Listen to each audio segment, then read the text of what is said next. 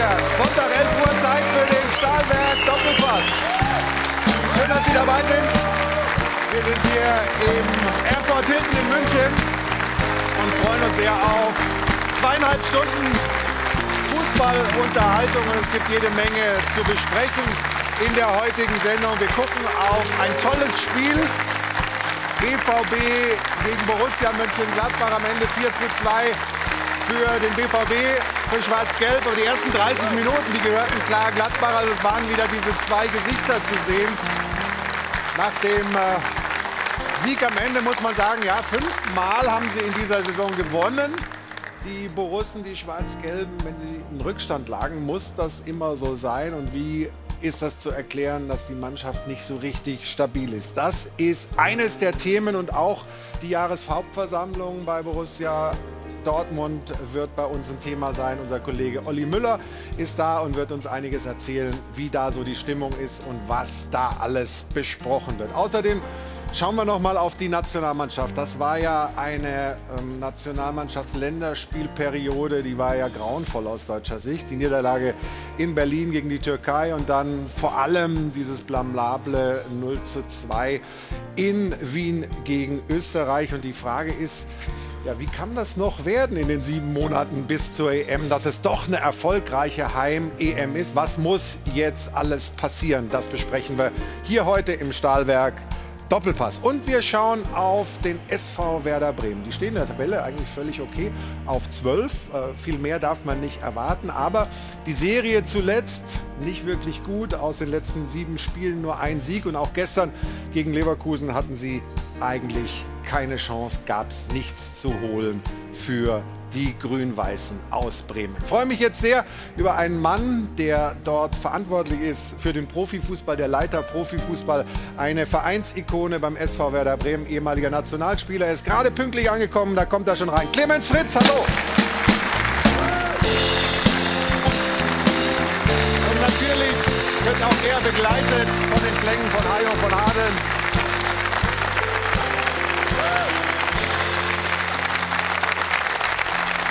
Gerade gelandet, pünktlich angekommen. Schön, dass du da bist. Dankeschön. Ich habe es gerade gesagt, gestern gab es für euch wenig zu holen. Ja, das war vielleicht auch nicht anders zu erwarten, weil Leverkusen einfach eine super, super starke Mannschaft ist. Aber zunächst mal, was mit eurem Trainer? Der hat nach dem Spiel gestern dann PKs und so weiter abgesagt. Wir haben nur gehört, krank. Was, ist er? Was, was, hat er? Was, was müssen wir uns Sorgen machen? Ja, passend zu dieser Jahreszeit, äh, er hat sich eine Infektion, Infekt, Virusinfekt eingefangen und ähm, es war einfach wichtig oder auch für uns, dass er da sein kann. Es war die Tage schon zuvor relativ kritisch auch für ihn. Er hat dann die letzte Kraft zusammen. Die 90 Minuten gingen um auch, ja. Genau, um auch an der Linie zu stehen. Und wir haben dann aber auch zu ihm gesagt, dass er sich jetzt die nächsten zwei Tage wirklich mal ausruhen soll, regenerieren soll, um ja. dann am Dienstag wieder auf dem Trainingsplatz zu stehen.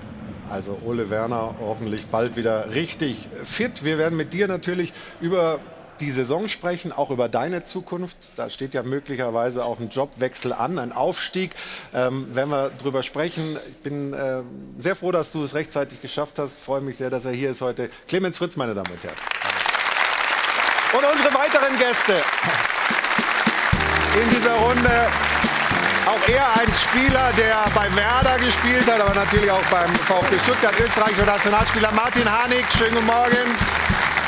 Von der Frankfurter Allgemeinen Zeitung Michael Horeni, hallo. Auch er kennt sich aus, der nächste Gast bei Werder von der Deichstube, Björn Knietz, hallo.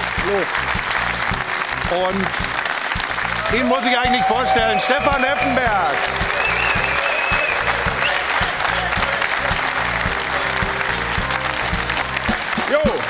Das lässt sich doch gut an. Und jetzt freue ich mich sehr, dass Ruth Hofmann hier ist. Hallo Ruth. Ich freue mich auch sehr. Guten Morgen. Und wie immer gibt es an dieser Stelle die Frage der Woche und die befasst sich heute mit dem Überraschungsteam der Saison, dem VfB Stuttgart. Der hat mit dem Sieg in Frankfurt Platz 3 gesichert, hat jetzt schon neun Siege geholt, wenn man bedenkt, dass sie in der kompletten vergangenen Saison sieben Siege geholt haben, dass Sebastian Hoeneß die Mannschaft auf dem letzten Tabellenplatz übernommen hat, erstmal in die Relegation musste, dann sieht man wirklich, was das für eine starke Entwicklung ist. Sie sind offensiv stark, wenn Girassi nicht von Anfang an spielt, spielt, dann betrifft eben UNDAF und sind aber auch defensiv gefestigt. Nur wie stabil sind sie auf die komplette Saison gesehen? Unsere Frage der Woche, liebe Zuschauer, lautet, ist Stuttgart Champions League reif? Aktuell stehen sie ja auf einem Champions League Platz und jetzt die Frage, sind sie dafür auch reif? 01379 011 011 ist wie immer die Nummer für Sie oder online mitdiskutieren. Wir freuen uns, wenn Sie mit dabei sind. Danke, Ruth. Bitte mitmachen. Frage der Woche. Ihre Meinung zählt. Und bevor wir hier in der Runde richtig loslegen, will ich mal schnell nach Dortmund schalten zu unserem Reporter Olli Müller. Ich habe es gerade in der Begrüßung gesagt, heute Jahreshauptversammlung. Was steht da alles auf dem Programm, Olli? Naja, in erster Linie wird mit Spannung erwartet, wie sich Hans-Joachim Watzke, der BVB-CEO, hier äußern wird, äh, zu dem Saisonverlauf insgesamt und auch zu einigen anderen Themen, die in den vergangenen Tagen ja durchaus Wellen geschlagen haben. Beispielsweise, wie sieht es denn tatsächlich aus, ich sag mal, im Binnenverhältnis der für den Sport entscheidenden Leute bei Borussia Dortmund, Watzke als Chef, dann Sebastian Kehl als Sportdirektor und Edin Terzic als Trainer. Naja, und natürlich, und das darf man nicht unterschätzen, die Stimmung rund um Borussia Dortmund, die war schon mal besser. Klar, große Erleichterung ist zu spüren, nachdem man gestern dieses Spiel gegen Gladbach ja doch noch gedreht hat. Äh, ich wage mir nicht vorzustellen, wie die Stimmung wäre, wenn die Mannschaft hier reinkommen würde in die Westfalenhalle und das wäre nicht gelungen. Also dann kann so eine Mitgliederversammlung auch schnell mal zu einer Art Spießrutenlauf mit Pfiffen und Buhrufen werden. Trotzdem, äh, dieses Szenario hat man äh, vermeiden können, aber es gibt viel Redebedarf. Du hast es ja gerade auch schon so ein bisschen angetextet, äh, dieses Binnenverhältnis Watzke, Kehl, Terzic. Ähm, gestern hat sich der Trainer da mehrfach zu geäußert, gesagt, es, ist, es, ist alles, es sind Gerüchte, die von außen reingetragen werden. Es sind alles irgendwelche Pressethemen. Wir sind eine große Einheit. Glaubst du, dass Sie diese Einheit auch glaubwürdig heute ähm, den Mitgliedern präsentieren können? Also ich denke schon, dass sie es machen werden und logischerweise werden sie auch gut beraten, äh, diese Einheit zu betonen. Äh, tatsächlich muss man so ein bisschen in die Tiefe gehen, wenn man dieses Binnenverhältnis mal versucht aufzubröseln. Es ist logischerweise so, dass wenn eine Transferpolitik gemacht wird, wie die im vergangenen Sommer, äh, dass es ein Prozess ist und dass man da nicht immer einer Meinung ist. Und da gab es durchaus unterschiedliche Vorstellungen bei Sebastian Kehl, dem Sportdirektor, und bei Edin Terzic, dem Trainer. Letztendlich die Entscheidung dann, die kam logischerweise dann von Hans-Joachim Watzke. Aber äh, der entscheidende Punkt für Borussia Dortmund wird natürlich sein, und das wird ein Schwerpunkt auch in der Rede von Watzke heute hier sein, dass man diese inhaltlichen Differenzen, die es sicherlich gegeben hat und vielleicht auch geben wird, äh, dass man die zurückstellt und dass man jetzt, wenn es sportlich mal nicht läuft, dann versucht, sich gegenseitig den schwarzen Peter zuzuschieben. Und ich denke, dass man sehr bemüht sein wird, heute heute einen Eindruck der Geschlossenheit zu vermitteln. Wir sind sehr gespannt und Olli, du wirst uns natürlich weiter auf dem Laufenden halten, was dort alles passiert. Erstmal liebe Grüße nach Dortmund. Dankeschön, Olli Müller.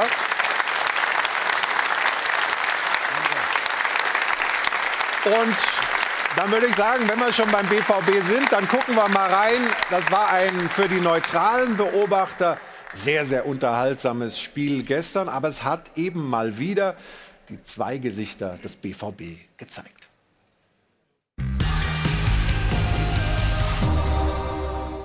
So sehen Sieger aus, aber von wegen Schalalalala. Betretene Gesichter, obwohl kurz zuvor Malen alles klar gemacht hatte, aber nicht einmal Edin Terzic mochte das 4 zu 2 bejubeln. Vielleicht steckten dem BVB-Trainer noch die ersten 28 Minuten in den Knochen. Beim 0 zu 1 hatte ein Pass gereicht, um die Dortmunder Abwehr auszuhebeln. Beim 0 zu 2 wiederum reichten vier Abwehrspieler nicht, um Zugriff zu bekommen. Ja, es knirscht mächtig beim BVB. Schon wieder so eine verpennte Anfangsphase. Doch diesmal zeigte Terzic Mannschaft Vorsicht, Reizwort, Mentalität.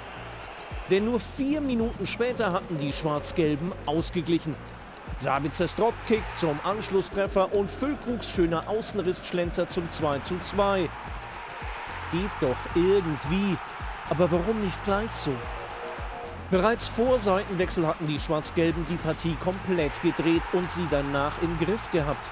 Zumindest bis zur Nachspielzeit. Darum ein wackeliges Konstrukt dieser BVB. Spektakulär, aber anfällig. So übrigens reagierte Terzic auf den 3 zu 2 Führungstreffer. Denn angesichts des bevorstehenden Hammerprogramms und des Wankelmuts der Mannschaft steht natürlich die Frage im Raum, wann stabilisieren sich diese Dortmunder endlich?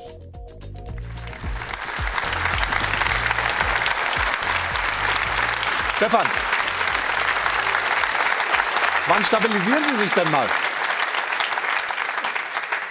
Also ich, du hast es ja richtig gesagt, Sie haben gestern in dem Spiel wirklich zwei Gesichter gezeigt. Sie kamen nach den zwei Niederlagen gegen Bayern und auch gegen Stuttgart, ähm, liegen Sie gestern relativ früh 2-0 zurück und, und zeigen dann aber wieder das richtige Gesicht vom BVB, haben sich dagegen gestemmt, gewehrt ähm, und haben das Spiel in der ersten Halbzeit noch gedreht, haben dann hinten raus den Deckel drauf gemacht. Also bei Borussia Dortmund gibt es einfach zu viele Höhen und Tiefen für eine Spitzenmannschaft. Also eine Spitzenmannschaft kann mal ein Spiel verlieren oder auch zwei.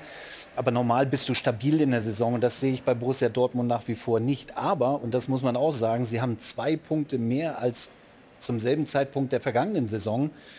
Und das spricht wieder für die Dortmunder. Wir wissen alle, letzte Saison, Saisonfinale gegen Mainz, sie hätten deutsche Meister werden können. Also das spricht wiederum für die Dortmunder. Mhm. Und Terzic hat es ja eigentlich ganz gut umschrieben. Wir wollen weniger sexy sein, sondern erfolgsorientiert. Und ich glaube, dass so, genau so präsentieren sich die Dortmunder. Es geht natürlich mehr, aber ich glaube, in einer Woche oder in zehn Tagen wissen wir definitiv, wie es ausgeht. Dann haben sie die Champions League äh, in, der, in der Meisterschaft Leipzig und dann im Pokal in Stuttgart. Ich glaube, dann können wir viel mehr über Dortmund reden. Trotzdem, die erste halbe Stunde, die war schon aus Dortmunder Sicht bedenklich. Wir gucken gleich mal rein ja. ins 1 zu 0 von Rocco Reitz, 13. Minute.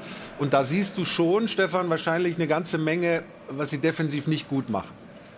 Ja, sie, sie, sie, sind halt schlecht gestaffelt. Ne? Also du hast die zwei Ketten gesehen, vier vorne und der Rest eigentlich auf einer Linie mehr oder weniger hinten. Deswegen können die Gladbacher den Ball in, ins Zentrum spielen und dann auch relativ äh, schnell dann in die Spitze da fehlt halt die Staffelung. Ne? Ähm, und dann sind sie halt hinten offen. Hummels war so in der Sekunde unsicher, gehe ich jetzt raus und stelle ihn für den Zweikampf. Und dann war es eigentlich schon zu spät. Also die Anfangsphase war wirklich schlecht der Dortmunder, aber es spricht wieder für die Moral der Dortmunder, dass sie eben äh, ihr, ihr wahres Gesicht dann gezeigt haben nach dem 2-0 dann der Gladbach. Und die Anfangsphase der Gladbacher im, im Gegenzug war eben sehr, sehr gut. Wir gucken mal auf das äh, 2 zu 0, Martin. Ähm, der BVB, wir, wir besprechen ja diese, diese Schwankungen. Hast du eine Erklärung dafür? Auch innerhalb von Spielen? Ja, also grundsätzlich ist es natürlich auch schwierig, dann solche Rückstände immer wieder umzudrehen, was kostet natürlich auch unfassbar viel Energie. Man kann nicht immer davon ausgehen, dass man da vorne drei, vier Tore schießt und am Ende die Spiele gewinnt. Und hier ist es dann auch wieder ähm, natürlich auch eine super Aktion ähm, von Konate heißt er, ne? Kone. Kone, Kone. Und äh, also setzt sich da super durch, aber auch da, es kommt keiner so richtig in den Zweikampf. Ähm, Sabitzer macht da keine gute Figur, finde ich übrigens vom 1-0 auch.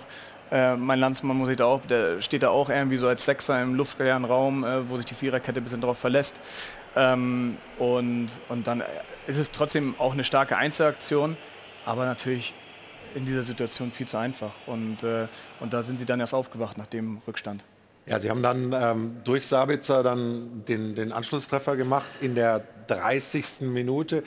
Clemens, hast du es eigentlich überhaupt gesehen, das Spiel? Äh, ja? Zusammenfassung, ja. So, Zusammenfassung. Also kannst du ein bisschen was zu sagen vielleicht? Ähm, da sieht man dann natürlich schon auch die, die Fähigkeiten, die sie haben, also auch offensiv bei Borussia. Ne?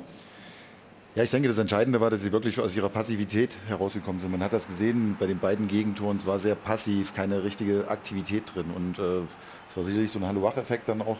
Sie sind natürlich dann über ihre Qualität, die sie haben im Umschaltspiel. Ich meine, das ist eine hervorragende Situation, schalten super um. Und da sieht man dann eben auch, wenn sie aktiv sind, was die Dortmunder für eine Qualität in ihren Reihen haben. Aber ich bin da wirklich bei, bei Stefan, die Schwankungen aktuell bei den Dortmundern, die sind eben auch zu groß. Und da müssen sie wirklich, um dann auch ganz oben mitzuspielen, ähm, diese Schwankungen ablegen. Und ähm, ja, das zeigt dann eben auch, ob sie wirklich eine Spitzenmannschaft sind. Wenn wir aufs 2 zu 2 schauen, das kam dann zwei Minuten später, also, oder, also auf jeden Fall in wenigen Minuten haben sie dieses Spiel dann wieder äh, auf Gleichstand gestellt. Und da, Stefan, sieht man dann wieder alles, was das Spiel des BVB schön macht. Ja, erstmal ein super langer Ball. Äh, und ich sage, Füllkrug wollte das genau so machen. Ja, also er spielt ihn mit dem Außenriss, trifft ihn dann mit, oder über den Innenpfosten geht er dann rein. Aber diese Spieleröffnung eben ähm, ist, schon sehr stark. Auch diese Ballablage dann für Füllkrug und dass er ihn nicht mitnimmt. Er hätte ihn ja auch durchaus mitnehmen können, aber er, er schließt direkt ab. Ähm, Den das will war er so, ne, oder? Den Ja, den will er auf jeden den Fall so. Ja. Ja. Also du bist Stürmer, du kannst es besser beurteilen, ähm, aber den wollte er definitiv so, ja. Gewollt hätte ich es auch so gemacht, wahrscheinlich nicht. Aber ähm, nee, macht das super. Und er, ich bin auch der Meinung, er kann ihn gar nicht mitnehmen, weil dann wird er abgelaufen. Also er muss ihn direkt nehmen, weil sein Gegenspieler dann doch in einem höheren Tempo noch ist. Und äh, da will er ihn genau hinhaben. Also Tut dir das eigentlich weh, den äh, Fülle zu sehen, wenn er da in, in, in Schwarz-Gelb trifft? Nee, ich freue mich für ihn. Und es ist tatsächlich so. Ich glaube, viele Stürmer nehmen den noch einmal mit dem, mit dem rechten Fuß mit, versuchen damit links abzuschließen. In dieser Situation macht er alles richtig. Das ist natürlich die Qualität, die er auch hat. Und äh, natürlich ist es so, dass er als Spieler, als Charakter uns auch ein Stück weit fehlt. Nur mussten wir auch wirtschaftlich denken und ihn dann auch an die Dortmunder abgeben. Ja, ne?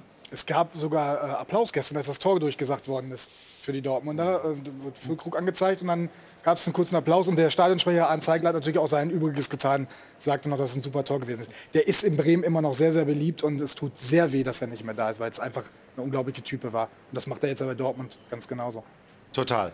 Wir gucken auf das äh, dritte Tor, äh, und zwar in, in Person von, von Ruth Hofmann, äh, die uns äh, ein bisschen was erzählt zu dem 3 zu 2 von äh, Bino Gittens.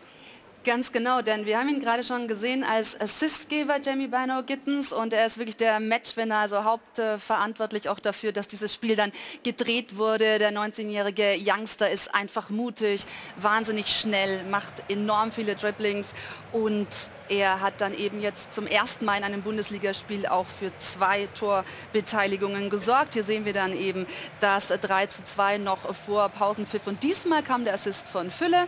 Und hier ist eben bei No Gittens, der nach zuvor drei Joker-Toren jetzt also aus seinem Startelf-Einsatz heraus äh, trifft.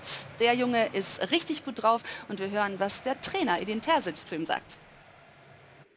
das, was er heute gezeigt hat, ist, ist nur ansatzweise sein Potenzial und wir werden ihn dabei unterstützen, sein Maximum zu finden. Und wenn er, wenn er uns so weiterhilft, dann sind wir sehr glücklich.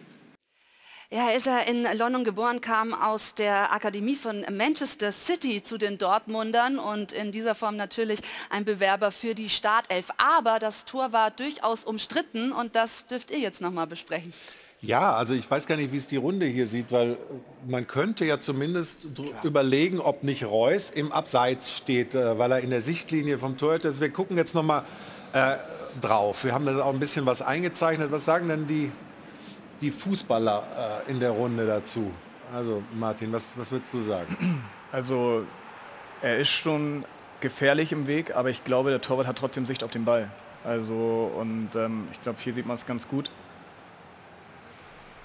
Also, Ja, also, ja, aber, also, aber Reus springt ja dann auch so ein aber- bisschen hoch, fast um, um, um den, den aber er ist, ja, also klar, also er ist der im Weg, aber ich glaube nicht, dass er den, äh, den Blickwinkel des Torwarts äh, verändert.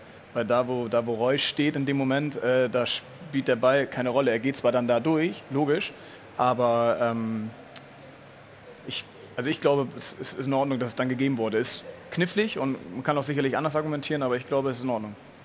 Michael. Ich glaube auch, es war die richtige Entscheidung. Also, ähm, dass es eine eindeutige Sichtbehinderung ist, glaube ich, kann man, nicht, kann man so nicht sagen. Ähm, Wenn es anders gepfiffen wird. Ich hat- wir hatten schon einige Situationen in der Saison, wo, ähm, wo es diese Situation gegeben hat. Und ich glaube, in dem Fall war es richtig, das Tor zu geben. Und es gab auch einige andere Situationen, wo ich sagen würde, da war die Situation schon klarer, da wurden die Tore auch schon gegeben. Aber was so, was so eine, die Diskussion immer mal wieder ist, Björn, sollte man sich das dann nochmal angucken oder nicht? Also viele, viele, viele Fans äh, sind natürlich dann von Borussia äh, Mönchengladbach sauer, dass sie sagen, aber das soll er doch mal gucken wenigstens, ja? Also ich kann das verstehen, dass sie sauer sind, weil für mich ist das abseits. Ich finde, dass er ihn irritiert und nicht die Sicht so klar ist. Und äh, ich hätte mir auch gewünscht, dass er sich das nochmal anguckt. Also, und dann hätte ich auch erwartet, dass das pfeift. Also für mich ist das abseits. Ich, würd, ich, ich, ich sehe es auch ein bisschen anders, ich bin auch bei, bei euch, weil das Entscheidende ist ja wirklich das, das Sichtfeld des Torhüters. Und hier ist es ja wirklich so, dass der eigene Mitspieler eher im Sichtfeld steht als Marco Reus. Von daher ist es für mich auch völlig vertretbar, da Tor zu geben. Stefan, du hast vorhin, wenn wir das hier abschließen, wirst vorhin mal gesagt, äh, wir werden in der näheren Zukunft erst wissen, wie sich die Saison von Borussia Dortmund entwickelt. Wir haben mal die nächsten Spiele äh, aufgeschrieben und da sind in allen Wettbewerben stehen da Entscheidungen an. Also wir haben äh, Champions League, die Bundesliga, Leverkusen, dann kommt äh, Stuttgart Pokal, äh, Leipzig Bundesliga, Paris Saint-Germain, Champions League. Also es kann dumm laufen. Meisterschaft sind sie meines Erachtens eh schon zu weit weg, aber auch die Champions League, wo sie jetzt die Gruppe noch anführen, kann dir noch aus der Hand gleiten und auch im Pokal kannst du in Stuttgart durchaus verlieren. Hast du alles richtig gesagt. Ja, aber, aber glaubst du, dass das, glaubst du, dass es das kann so alles passiert? passieren, aber du musst das ja so nehmen als Dortmunder. Das ist ja auch eine große Möglichkeit, alle wieder zum Schweigen zu bringen. Sprich, sich zu qualifizieren für die K.O.-Runde in der Champions League, in der Bundesliga wieder ranzukommen. Du hast Leverkusen und Leipzig, direkte Konkurrenten. Da vielleicht auch sechs Punkte zu holen und im Pokal weiterzukommen. Also man muss es ja auch als Möglichkeit sehen. Ähm, und danach können wir wirklich einen Strich machen und sagen, wo die Reise in Zukunft oder in der Rückrunde denn hingeht für den BVB. Wenn wir nochmal auf äh, das Spiel gegen Borussia Mönchengladbach zurückkommen. In der 90. plus 5 steht 3 zu 2 für den BVB. Hatte dann Gladbach noch mal eine Chance auszugleichen. Ähm, die gucken wir uns jetzt auch an, äh, nämlich Christoph Kramer. Ähm, und ich würde sagen, ich, der nie irgendwie hoch gekickt hat, den muss er machen, oder? Was meinst du, Clemens? Ich, also ich Ja, du hast hochgespielt. das, das vielleicht schon, aber auch sehr selten Tore geschossen. Also für mich wäre der Ball auch schwierig gewesen unterzubringen. Ich glaube, da ist äh, Martin der bessere Ansprechpartner. Aber natürlich, äh, Martin, hast den gemacht. Ja, Martin war eiskalt vom Tor. Aber natürlich ist das eine Situation, da haben die Dortmunder enormes Glück, dass er den, dass er den nicht reinmacht. Ja, total. Stefan, gibt es eine andere Möglichkeit, als den so Vollspann, Vollrisiko, Volltempo drauf zu hauen? er fällt ja eigentlich perfekt. Äh, Christoph Kramer wird nicht bedrängt. Er sollte aus der Entfernung schon das Tor treffen. Also der Meinung bin ich schon. Innenseite nehmen? Nee. Nee. Also Innenseite finde ich super schwer, wenn der Ball so halb hoch springt. Äh, Also ich fand den Vollspann war schon die richtige Entscheidung. Er hat natürlich auch noch drei, vier Spieler vor sich. Also er will den Ball dann auch irgendwie noch zwischen die durchbekommen. Da sieht man es jetzt, ne? noch der eigene Mann, der im Weg steht. So klar, wenn er ihn aufs Tor bringt, aus der Entfernung, mit dem, mit dem Tempo, äh, dann wird das Ding unter der Latte einschlagen, egal ob Kobe noch da ist oder nicht. Ähm, aber da ist halt 100% Risiko dabei gewesen und ähm, ich ja, mal geht er rein, mal nicht. Also war jetzt, ich finde, aber eine andere Variante, die Innenseite oder überlegter, da, dafür war die Zeit nicht da und Okay. der Ball auch zu schwierig. Der Vollständigkeit halber schauen wir noch auf das 4 zu 2 von Malen. Das kam dann zwei Minuten nach dieser Chance von Christoph Kramer. Damit macht Borussia dann das Spiel zu, gewinnt 4 zu 2. Ähm, ja, gegnerischer Torhüter ist vorne und dann ist eben das kein Problem mehr. Der Junge ist schnell und die Borussia aus Dortmund gewinnt das Spiel 4 zu 2. Aber hat sich, wie gesagt, das haben wir rausgearbeitet, doch schwerer gemacht, als es vielleicht nötig gewesen wäre. Ähm, Sebastian Kehl hat das dann so zusammengefasst. Ja, wir haben es selber ein bisschen schwer gemacht, ganz klar. Ähm, wobei wir bei beiden Toren auch, auch, auch Fehler machen, die uns äh, normalerweise nicht passieren sollten. Aber was mir viel wichtiger ist, ist, dass wir danach sofort wieder reagiert haben, dass wir zurückgekommen sind, dass wir innerhalb von, von äh, vier Minuten das Spiel dann äh, zum Ausgleich wieder gebracht haben und sogar noch in der ersten Halbzeit gedreht haben. Und das verdientermaßen, finde ich. Ähm, und deswegen hat die Mannschaft erneut äh, Comeback-Qualitäten gezeigt, die wir in dieser Saison schon häufiger gezeigt haben. Aber ähm, man hätte das womöglich nicht unbedingt gebraucht, das ist richtig. Ja, und man sollte das vielleicht auch nicht auf die Spitze treiben und immer und immer wieder Rückständen hinterherlaufen müssen. Also die Stabilität fehlt noch, aber Borussia ist im Soll. Stefan hat das gesagt. Und wir machen gleich weiter hier mit dem VfB Stuttgart. Die etablieren sich immer mehr da oben. Äh, wieder ein, ein tolles Spiel, wieder ein Sieg und Tabellenplatz 3. Wie geht das eigentlich weiter? Sie waren ja vor einem halben Jahr noch in der Relegation. Darüber sprechen wir nach einer kurzen Pause hier im Stahlwerk. Doppelpass. Bis gleich.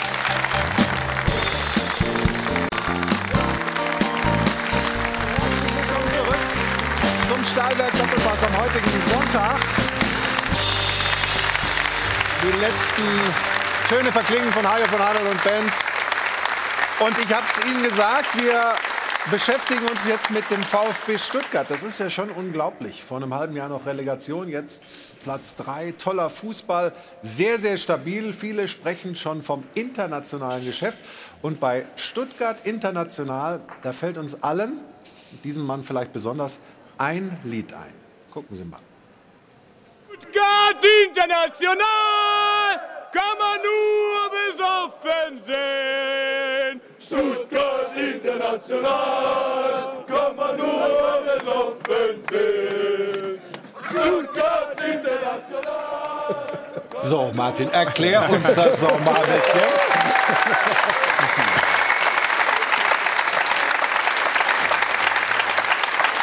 Ja verstanden. Stuttgart International kann man nur besoffen sehen. Du warst damals Spieler beim VfB und ihr habt dieses Video mit, mit den Mannschaftskollegen aufgenommen. Was ist die Vorgeschichte?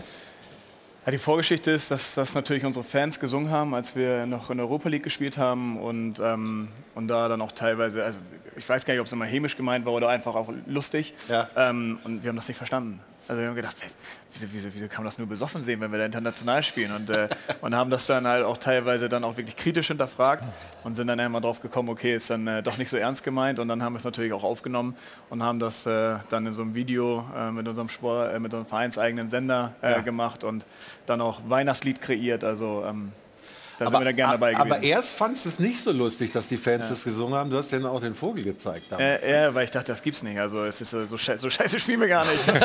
also, wirklich, also in dem, genau, das war so ein Spiel, wo ich dann gesagt habe, ey, was, was singt ihr da? Ich, also und, ja, aber man muss das dann halt hinterfragen und dann äh, wurde es dann erklärt. Ja, aber vielleicht äh, wird ja der VfB am Ende dieser Saison wieder international spielen. Momentan ist es auf jeden Fall sehr beeindruckend, was sie da abreißen. Und gestern haben sie das Ding auch wieder gewonnen in Frankfurt.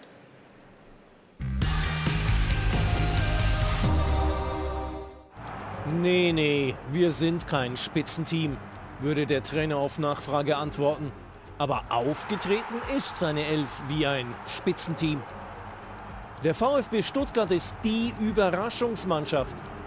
Und dieser These müsste Sebastian Hoeneß zustimmen, der es sich sogar leisten kann, seinen länderspielgeschwächten Torjäger Girassi zu schonen. Knipst eben Vertreter Undaf. Stuttgart souverän bei den seit über einem Jahr zu Hause ungeschlagenen Frankfurtern. Und auch nicht durch Antons herrlich unglückliches Eigentor aus dem Konzept zu bringen. Kein Problem. Weiter, immer weiter, macht Undaf eben noch ein Tor. Und das ist auch gut so. Denn zu Beginn der Rückrunde wird Girassi wochenlang fehlen und ist nicht der einzige wichtige Spieler, der zum Afrika- oder Asien-Cup fährt. Sicher auch deswegen bleibt Sebastian Hoeneß bescheiden. Und bei unserer Abschlussfrage sollte der VfB-Trainer darum besser weghören. Vom Abstiegskandidaten zum Spitzenteam. Wie geht das so schnell? Ja, das fragen sich viele natürlich zu Recht, Stefan. Was ist da passiert? Also ich glaube schon, dass ähm, Sebastian Hoeneß die richtige Ansprache hat an die Jungs. Sie, man darf ja nicht vergessen, vor sechs Monaten haben sie noch Relegation gespielt, aber ich glaube, dass sie auch unfassbar schnell zusammengewachsen sind, wirklich als Mannschaft, als Team. Und so präsentieren sie sich auch. Ich glaube auch die Art und Weise, wie sie Fußball spielen, sehr mutig. Sie verteidigen wirklich offensiv, rücken extrem schnell nach und dann haben sie auch in, individuell starke Spieler in der Offensive. Girassi, klar, logisch, führig, aber auch ähm, oder Undaf jetzt, die eben dann den Unterschied ausmachen. Und ähm, ich kann sie wirklich nur loben. Und ich habe es vor zwei Wochen schon mal gesagt, ähm, als sie gegen Dortmund das Spiel gewonnen haben, hoch verdient. Und da kamen sie aus einer Niederlage und da hat man schon gedacht, hm, nicht, dass sie jetzt einbrechen, aber sie sind unfassbar stabil. Und ich kann mir wirklich vorstellen, wenn sie so weiter performen, auch sie haben ja jetzt die breite Brust, dass sie bis zum Ende wirklich oben drin bleiben. Was gefällt dir besonders an deinem ehemaligen Verein, dem VfB Stuttgart momentan? das Team. Also wenn man das gestern gesehen hat, äh, wie sehr sich dann auch alle freuen über diesen Erfolg, sei es nach Abpfiff, sei es nach den Toren, sei es Girassi von der Bank, äh, der auch keine äh, Eitelkeiten hat, sondern äh, Zähneknirschen zwar die Entscheidung des Trainers hinnimmt, aber dann trotzdem sich auch für seinen Sturmkollegen freut. Ich glaube, das ist, das ist bei denen aktuell der Schlüssel und das sind auch Themen, die mir bei ganz vielen anderen Mannschaften fehlen. Also da, da, da finde ich, es geht es mehr um den einzelnen Spieler oder um, um, das, um die einzelne Karriere. Und bei Stuttgart, da merkt man einfach auch, woher sie gerade kommen die genießen den Moment und äh, die, die, die genießen diese Erfolgswelle und die wissen ganz genau, äh, das, ist, das ist um einiges geiler als Abstiegskampf oder Relegation und, äh, und da sieht man halt die Bilder, ähm, das ist nicht selbstverständlich, dass auch die Ergänzungsspieler, die, die nicht reingekommen sind, äh, so an diesem, an diesem Erfolg äh, zehren und, ähm, und, und das ist, glaube ich, aktuell bei denen auch ein Schlüssel, neben den ganzen Punkten wie Stabilität, wie, wie eine guten Balance im Spiel. Dann gucken wir mal rein. Also das erste Tor schon in der ersten Minute. Ähm, und wenn du Girassi draußen lassen kannst und weißt, du hast einen anderen, der, der knipst, das ist natürlich auch ein Luxus, ne? Das ist absoluter Luxus. Also da sieht man ja, dass die Mannschaft funktioniert und äh, dass sie auch diese Spielfreude ha haben. Ähm, und das zeigen sie hier. Erstmal die individuelle Klasse, dann der Ball, dann der Pass. Also es macht einfach Spaß, den Jungs wirklich zuzuschauen beim Fußballspiel. Ja? Also es ist, basiert ja nicht auf Glück oder sonst irgendetwas, sondern da steckt ein ganz klarer Plan dahinter und den gibt eben Sebastian Hoeneß auch vor. Aber was da Mittelstädt macht, ist auch nicht schlecht, ne? Also Und Undaf, das ist ja auch so eine, so eine Märchengeschichte eigentlich. äh, Aus unterklassigen Vereinen und so weiter. Dann Saint-Gilloise, Brighton, jetzt äh, ausgeliehen zum VfB. Der kommt ja aus Bremen. Ja, war ja. ja bei Werder in der Jugend. Da hat es nicht so geklappt und dann ist er äh, in die Bremenliga gegangen, wo die zweite Mannschaft von Werder spielt, zum SC Weihe und ein paar andere Clubs und ist wirklich ganz den ganz großen Umweg gegangen. Aber dem merkst du halt auch an, wie sehr der will, wie sehr diese Chance nutzen will. Ne? Der ist in Belgien durchgestartet, in England hat es ein bisschen geklappt und jetzt beim VfB stark. Ja. Wir gucken nochmal auf das äh, zweite Tor von, von Undaf. Ähm, auch da ist die Vorarbeit ähm, Mittelstädt. Aber der ähm, ist ja so ein Junge, dieser, dieser ähm, Undaf, der irgendwie so, der wirkt so unbekümmert für mich, Stefan. Als ob er einfach nur Spaß hat am Kicken. Das hat er ja auch. Das sieht man ja auch. Ähm, und wenn er gebraucht wird, dann ist er halt da. Ne? Also natürlich ein super Ball, genauso wollte er den auch. Ja, da wird jetzt erstmal abseits reklamiert. Zum Glück haben wir den Video Assistant, der das dann ja korrigiert hat. Und ähm, ja, viel mehr, also es ist ein klarer Plan. Ne? Also kein Abseits, klar erkennbar. Und er war ja hinter Girassi, also er war ja nicht die Nummer eins. Aber nochmal, wenn er denn gebraucht wird, dann, dann zündet er. Ähm, und das ist wirklich äh, erstaunlich, was die Stuttgarter machen. Und wir können mal hören, wie er das selber ähm, bei uns im Interview so eingeordnet hat und einordnet, weil das vieles unterstreicht von dem, was du auch gesagt hast, von diesem Spaß und dieser Einheit, diesem Teamgedanken, der da momentan in Stuttgart wirklich gelebt wird. Wir haben einfach Spaß. Ich sowieso. Ich bin äh, Spaßvogel, mache nur Witze, versuche nichts ernst zu nehmen, ein bisschen auf entspannt und äh, weil ich weiß, wie es war, als ich in der unterklassigen Ligen gespielt habe und ich versuche einfach nur Spaß zu haben, weil was gibt es Schöneres, als äh, sein, sein Hobby nachzugehen und äh, dann auch noch in der Bundesliga. Und, aber das, ich glaube, das haben alle in unserer Mannschaft, jeder hat Spaß, man sieht, jeder will Fußball spielen, der eine kämpft für den anderen und genau so muss es sein, meiner Meinung nach. Das kann ein Rezept sein, warum es gerade so gut läuft bei uns. Stehst du auf Rekorde? Äh, auf jeden Fall. Jetzt hast du einen Bundesliga-Rekord. Weißt du welchen? Habe ich gerade schon gehört. Er, äh, erste Minute getroffen und in der 45. Äh, Gab's noch nie. In 60 Jahren Bundesliga. ist auf jeden Fall schön, dass ich in den Geschichtsbüchern bin. Äh, Ich habe mir nie erträumt gehabt, äh, in der Bundesliga Fußball zu spielen. Jetzt bin ich hier und jetzt habe ich einen Rekord geknackt. Also ich freue mich übertrieben. Schöner kann es nicht laufen. Kriegst eine Urkunde, hängst dir in die Küche oder wohin? Äh, an, an dem Eingang, damit die Gäste, die reinkommen, das sehen. Also schöne Story.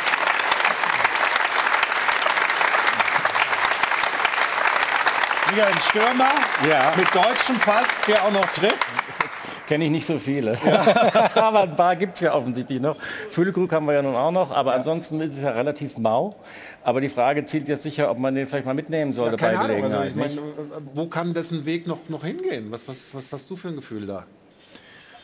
Ja, jetzt muss er erstmal weitermachen. Also, Also ich- reicht noch nicht Ich find, sozusagen. ja, ich, ja, ich muss ganz ehrlich sagen, ich finde, das geht teilweise zu schnell. Ja? Mhm. Also ähm, diese, diese Nominierung für die Nationalmannschaft äh, oder auch dann die Einladung, ähm, die, die muss man sich auch mal ein Stück weit erarbeiten. Das ist, kann nicht immer innerhalb von drei, vier Spieltagen passieren, dass dann jemand sofort in den Fokus rutscht oder äh, sofort ein Thema ist. Also ich Mhm. glaube, ähm, da ist auch Stabilität eine Frage, weil ähm, das verbessert ja auch meiner Meinung nach so ein bisschen die Wertigkeit so einer, so einer Nominierung. Wenn man halt immer schnell dabei ist, ähm, dann wo, ist, wo, wo bleibt die Besonderheit dann irgendwann? Ne? Wenn, wenn, Klar, wenn du aber auf einer Position jetzt eben auch wenig deutsche Spieler hast, die irgendwie performen, dann ist natürlich, wenn einer regelmäßig trifft, dann ist das schnell. Kevin Behrens war ja auch dabei, der hatte dann, glaube ich, vier Tore geschossen bei Union in der Bundesliga. So, so kann es eben gehen, aber es ist natürlich, du hast, glaube ich, da schon recht, äh, das ist anders als früher. Da musstest du erst mal ein paar Saisons irgendwie äh, richtig äh, zweistellig Tore schießen, bevor irgendwie der Gedanke Richtung Nationalmannschaft gehen konnte. Stefan, wenn wir über den Trainer nochmal reden, über Sebastian Hönes, dass der natürlich eine große Rolle spielt, ist ja gar keine Frage. Aber äh, was erachtest du als, als, als seine Stärke oder herausragende Stärke vielleicht? Weil ähm, er, er muss ja offensichtlich mehr richtig als falsch machen. Ich glaube, die Kommunikation ist ganz wichtig. Also mit den Jungs zu reden. Ähm, jeder Spieler ist ja anders, hat einen anderen Charakter, aber ich glaube, das beherrscht er in, in Perfektion. Ähm, und auch seinen Plan, den er oder den die Jungs dann umsetzen, wie er den Fußball sehen will. Aber ich glaube, die Kommunikation ist das A und O bei Sebastian Hoeneß. Sagt er selbst ja. auch, und da hört sich das dann so an, Sebastian Hoeneß zum Thema Kommunikation und wie wichtig das für seine Idee vom Trainerdasein ist. Kommunikation ist elementar. Das ist mein äh, Weg äh, in die Köpfe und am besten auch zu den Herzen äh, der, der Spieler. Ähm, und da musst du ganz individuell sein. Ich glaube, du musst äh, authentisch sein. Ähm, und, und äh, da versuche ich viel Zeit und, und Energie reinzugeben, man hat ja auch ja. Letzten, in der letzten Saison ja schon gesehen. Ich meine, Stuttgart hat auch im letzten Jahr, obwohl die so oft so lange gegen den Abstieg gespielt haben, fand ich, sie war spielerisch eine wirklich eine gute Mannschaft. Und mhm. ähm, man hat gesehen, das ist jetzt nicht aus dem Nichts gekommen, sondern das ist eine Entwicklung, die im letzten Jahr schon begonnen hat und auf den Stärken, die diese Mannschaft hat, kontinuierlich aufgebaut. Und was eben auch gesagt worden ist, die Mannschaft ist auch in der Lage, im letzten Jahr schon gewesen, Rückschläge zu verkraften. Also die ist auch in einer gewissen Weise schon gestellt. Und mit dem Trainer, der so ein kommunikativ stark ist, ähm, gelingt es dieser Mannschaft, sagen, die, die Fähigkeiten, die in ihr stecken, kontinuierlich äh, zu zeigen. Und wie Stefan auch gesagt hat, also ich finde es sehr überraschend, ähm, auch nach dem Spiel, dass sie jetzt schon mal verloren haben, dass sie über, über, im Grunde keine starken Rückschläge haben, dass sie sich immer wieder finden, dass sie immer wieder stabil äh, die nächste Leistung bringen. Das ist sicher auch ähm, ein Ergebnis äh, der Erfahrung, die sie im letzten Jahr gemacht hat und die Art und Weise, wie der Trainer mit ihnen umgeht und sagen auch diese Erfahrung mitverarbeitet hat. Ist denn diese, diese kommunikativen Trainer, ist das eine Entwicklung der letzten Jahrzehnte? Weil es gab ja früher welche, die, äh, sagen wir mal, wenig gesprochen mhm. haben und wenn, dann haben sie geschimpft, oder? Es hat sich definitiv verändert. Also ich meine, zu unserer Zeit, wenn wir äh, zum Trainer mussten, bist du mit einer anderen Körpersprache, mit einem anderen Gefühl reingegangen, weil du gedacht hast, oh, was kommt jetzt? Heute ist es ja doch eher schon so, dass die Spieler zum Trainer gehen und sagen, Trainer, was ist los, warum spiele ich nicht? Und das Entscheidende, finde ich, ist einfach auch für einen Trainer, das hat Sebastian ja auch gerade gesagt, dieses Individuelle. Du musst jeden Spieler anders packen. Mit jedem Spieler musst du anders kommunizieren, um ihn eben auch abzuholen. Und die Kommunikation, das ist ein ganz entscheidender Faktor auch, ob du dann am Ende erfolgreich bist oder nicht. Wir sprechen gleich weiter über den VfB Stuttgart, auch über die schwierige Situation, die da im neuen Jahr dann kommen wird, wenn dann einige Spieler beim Asien Cup und beim Afrika Cup sind und wie sie damit möglicherweise umgehen können oder was für Schwierigkeiten das äh, für den VfB Stuttgart äh, bereithalten wird. Vorher aber ein paar Hinweise von unserem Wettspielpartner und dann machen wir gleich hier weiter in unserer Runde beim Stahlwerk Doppelpass. Willkommen zurück zum Stahlwerk Doppelpass und ich äh, habe ja gesagt, wir sprechen über den VfB Stuttgart, der da auf Position 3 steht und das auch mit ein bisschen Abstand äh, zu den Mannschaften dahinter, aber natürlich droht da im neuen Jahr mit dem Afrika Cup und auch dem Asien Cup schon eine substanzielle Verschlechterung, zumindest personell, kann man dann nicht mehr aus dem Vollen schöpfen. Wie genau sich das darstellt, sagt uns jetzt Ruth. Das mache ich sehr gerne. Also der Januar sorgt für diese verschärfte Situation. Asienmeisterschaft und Afrika Cup, beides startet Mitte Januar, geht dann bis Mitte Februar, genau dann, wenn die Bundesliga aus der Winterpause kommt. Also da kommt es wirklich zu einer Terminkollision. Und für den VfB Stuttgart ist das gravierend, denn nicht nur Girasi wird dann fehlen, auch Wo Jong, Ito, Silas, eventuell Haraguchi, da sind Leistungsträger dabei. Und wenn man sich das dann mal überlegt, Girassi, also wenn der mit Guinea er bis ins Finale kommt, dann fehlt der fünf, sechs Spiele. Und wir haben ja schon gesehen, die zwei Spiele, in denen er verletzt nicht mitwirken konnte, hat der VfB verloren.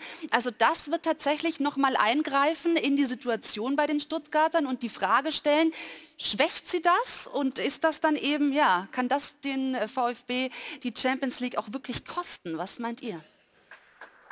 Ja, muss man mit umgehen, würde ich mal sagen. Aber einfach ist es nicht. Ne? Im Gegenteil, im Gegenteil. Ich glaube auch eine Mannschaft, die so aus der Begeisterung funktioniert, da ist schon mal die Pause überhaupt generell nicht besonders gut. Da muss man dann wieder neu reinkommen. Ob man dann sozusagen in diesen Fluss dann sofort wieder reinkommt, mache ich schon mal ein Fragezeichen dahinter. Wenn die Spieler längere Zeit fehlen, so wichtige Spieler, wird es auch schwieriger. Und äh, ob, ob diese Selbstverständlichkeit, mit der die Mannschaft im Moment auftritt, dann in der Rückrunde dann so gegeben ist, mache ich auch mal ein Fragezeichen dahinter. Wir haben vorhin über Borussia Dortmund gesprochen. Das ist eine Mannschaft, die immer wieder mit dem Rücken zur Wand in den einzelnen Spielen steht. Äh, VfB Stuttgart wird das womöglich in der Rückrunde öfter passieren, auch gerade dann, wenn die Mannschaft mal was zu gewinnen hat, ähm, wird es auch noch mal anders aussehen. Ich glaube, es wird für, für ähm, VfB Stuttgart sehr, sehr schwer, äh, die Champions League zu erreichen. Ich denke, wenn sie den Europapokal erreichen, in welcher Form auch immer, dann ist das, was, ähm, was in dieser Mannschaft steckt, Champions League, finde ich ein Stück weit zu ambitioniert. Trotzdem, mein Eindruck, ich weiß nicht, wie du das siehst, auch diese ähm, Verletzungspause von Girassi hat der Verein irgendwie ganz gut überstanden. Jetzt äh, kann man sich auch gegen Frankfurt erlauben, ihn erstmal draußen zu lassen. Also die Qualität in der Mannschaft ist ja dennoch gegeben, auch wenn dann wichtige Spieler vielleicht mal für länger weg sind. Ja, also kurzfristig definitiv. Ähm, jetzt auch gerade so Stabilisatoren wie, wie Ito, ähm, da wird es, glaube ich, schon schwer, die über so einen langen Zeitraum äh, zu vertreten. Also wenn wir mal über zwei, ein, zwei Spiele sprechen, ähm, dann geht das immer gerade aus so einem Team heraus. Dann springen mhm. die anderen in die Bresche und äh, haben auch die volle Unterstützung. Aber es wird natürlich eine Aufgabe. Aber auf der anderen Seite, das geht auch ganz vielen anderen Mannschaften so. Also auch äh, Stuttgart ist ja nicht der einzige Verein, der, der Spieler abstellen wird und muss. Ja. Glaubst du, dass diese Euphoriewelle lange noch geritten werden kann? Also Michael meint ja, ja also Champions League ist zu viel, aber Warum eigentlich? Ja, mich hat es ja auch äh, gewundert. Die Ruth hat ja auch von der Champions League schon gesprochen. Ich glaube, das werden die Stuttgarter nicht in den, in den Mund nehmen. Nein. Ähm, man hat ja auch im Winter die Möglichkeit, das Transferfenster geht auf, da vielleicht nochmal äh, nachzurüsten. Aber ich glaube, dass sie so stabil sind und in sich auch gereinigt sind, dass das auf Strecke hält. Davon bin ich überzeugt, ja. Eine Personalie aus dem Spiel ähm, Eintracht gegen den VfB Stuttgart müssen wir natürlich auch noch besprechen. Das ist die Personalie Felix Brüch. Er war letzte Woche hier bei uns. Wir haben lang gesprochen über seinen Rekord. Er ist jetzt äh, nach diesem Spiel, was er gepfiffen hat, gleich mit Wolfgang Stark. Aber er hat sich verletzt in der ersten Hälfte, wurde dann behandelt, wurde bandagiert, hat dann weitergespielt. Und hier sieht man schon, da knickt er böse um. Und jetzt haben wir also traurige Gewissheit, ähm, es ist tatsächlich ein Kreuzbandriss ähm, bei äh, Felix Brüch und damit eine, eine lange Pause, Stefan, ganz, ganz bitter. Ne? Ja, das ist hm. richtig bitter.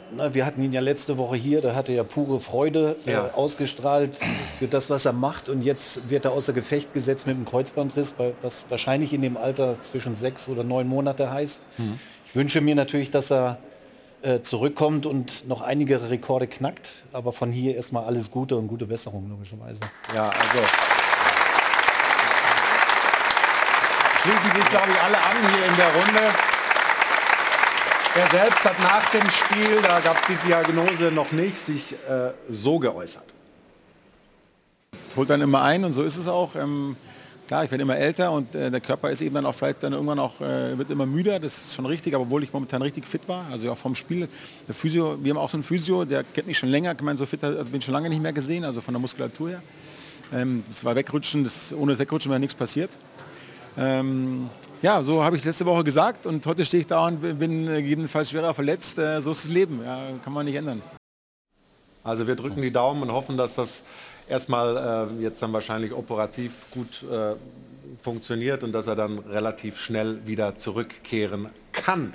Wir hatten die Frage der Woche gestellt. Äh, hier ist der Optimismus, was Champions League angeht, in der Runde nicht so groß. Ich weiß nicht, Ruth, wie äh, sehen es denn unsere Zuschauerinnen und Zuschauer? Ja, ich habe das vernommen, auch dass Effe sagt, also mit Champions League gar nichts äh, zu tun, aber es sagen wirklich 34 Prozent der VfB kann es unter die ersten vier schaffen, aber die Mehrheit ist dafür, dass es die Europa League oder Conference League wird und 12 Prozent sagen, mit dem europäischen Geschäft werden sie am Ende gar nichts zu tun haben. Ein paar Tweets unterstreichen das. Hier heißt es, die Stuttgarter überzeugen bislang als Team, das habt ihr auch gesagt, und sind angetrieben durch die Fans. Einfach eine gefestigte Truppe in dieser Saison. Mit Undaf und Girassi haben sie vorne immer Torgarantie, die sie bei konstanter Saison unter die ersten sechs befördern kann. Und hier heißt es sogar den Moment genießen, bloß nicht Champions League. Das wäre viel zu früh für uns, nicht gut für die nachhaltige Entwicklung. Am besten Conference League, maximal Europa League, aber von Spiel zu Spiel schauen. Da könnt ihr zahlen gerne.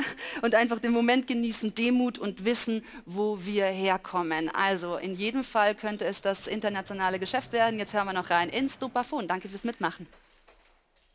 Der VfB wird sich für die Champions League qualifizieren. Außerdem werden die auch noch deutscher Meister. Leverkusen ist zwar stark, aber der VfB ein Tick besser. Nach der Entwicklung in den letzten zehn Jahren mit zwei Abstiegen sollte jetzt dieser Höhenflug nicht überbewertet werden. Man sieht, dass Stuttgart einen sehr, sehr guten Trainer hat, der aus dieser Mannschaft wirklich etwas geschaffen hat. Ich traue Stuttgart ohne weiteres zu, dass sie die Champions League erreichen. Champions League, nein, das glaube ich nicht. Obwohl ich VfB-Fan bin, glaube ich, zwischen Platz 7 und Platz 9 wäre es richtig gut. Vor nicht allzu langer Zeit hatten wir schon mal von der Champions League geträumt und sind in der zweiten Liga gelandet. Also alles dabei. Die Riesenoptimisten und die Mahner und Warner.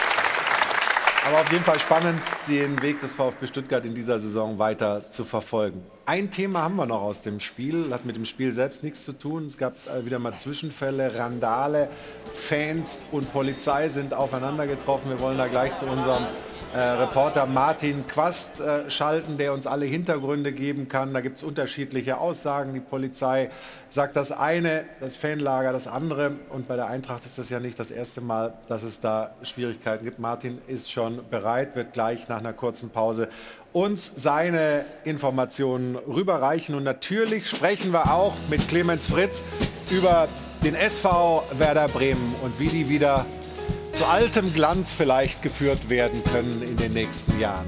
Das und vieles mehr nach einer kurzen Pause. Wir sind gleich wieder zurück beim Stahlwerk Doppelpass.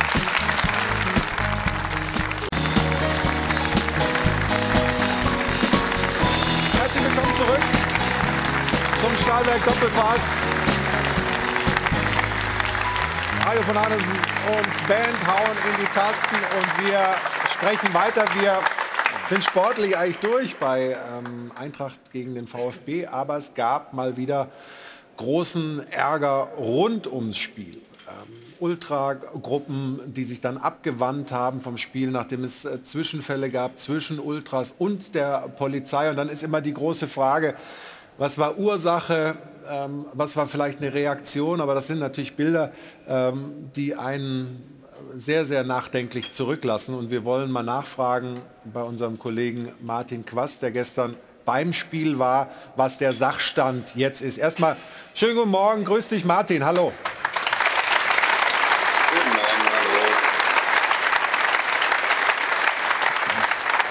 Martin, im ersten Statement der Polizei Frankfurt hieß es, Stuttgarter Fans und Eintracht-Fans oder Ultras hätten sich äh, rivalisierende Gruppen zunächst Eskalation untereinander und dann beim Einschreiten der Einsatzkräfte ähm, hätten sie vehement angefangen anzugreifen. Es gab dann ein zweites Statement der Polizei etwas später, da äh, las man nichts mehr von unterschiedlichen Fangruppen, sondern da ging es äh, um Angriffe auf Ordner, die bedrängt und angegriffen wurden. Ein Notruf der, äh, an die Polizei sei gefolgt und die Polizeikräfte wären dann beim Eintreffen unmittelbar angegriffen worden und setzten dann unter anderem auch Reizstoffe ein. Und darüber äh, werden wir vielleicht auch gleich ein bisschen sprechen. Aber Martin, ordne uns das doch erstmal ein bisschen ein als Augenzeuge beim gestrigen Spiel. Äh, was kannst du uns für Informationen zu diesem Sachverhalt rüberreichen?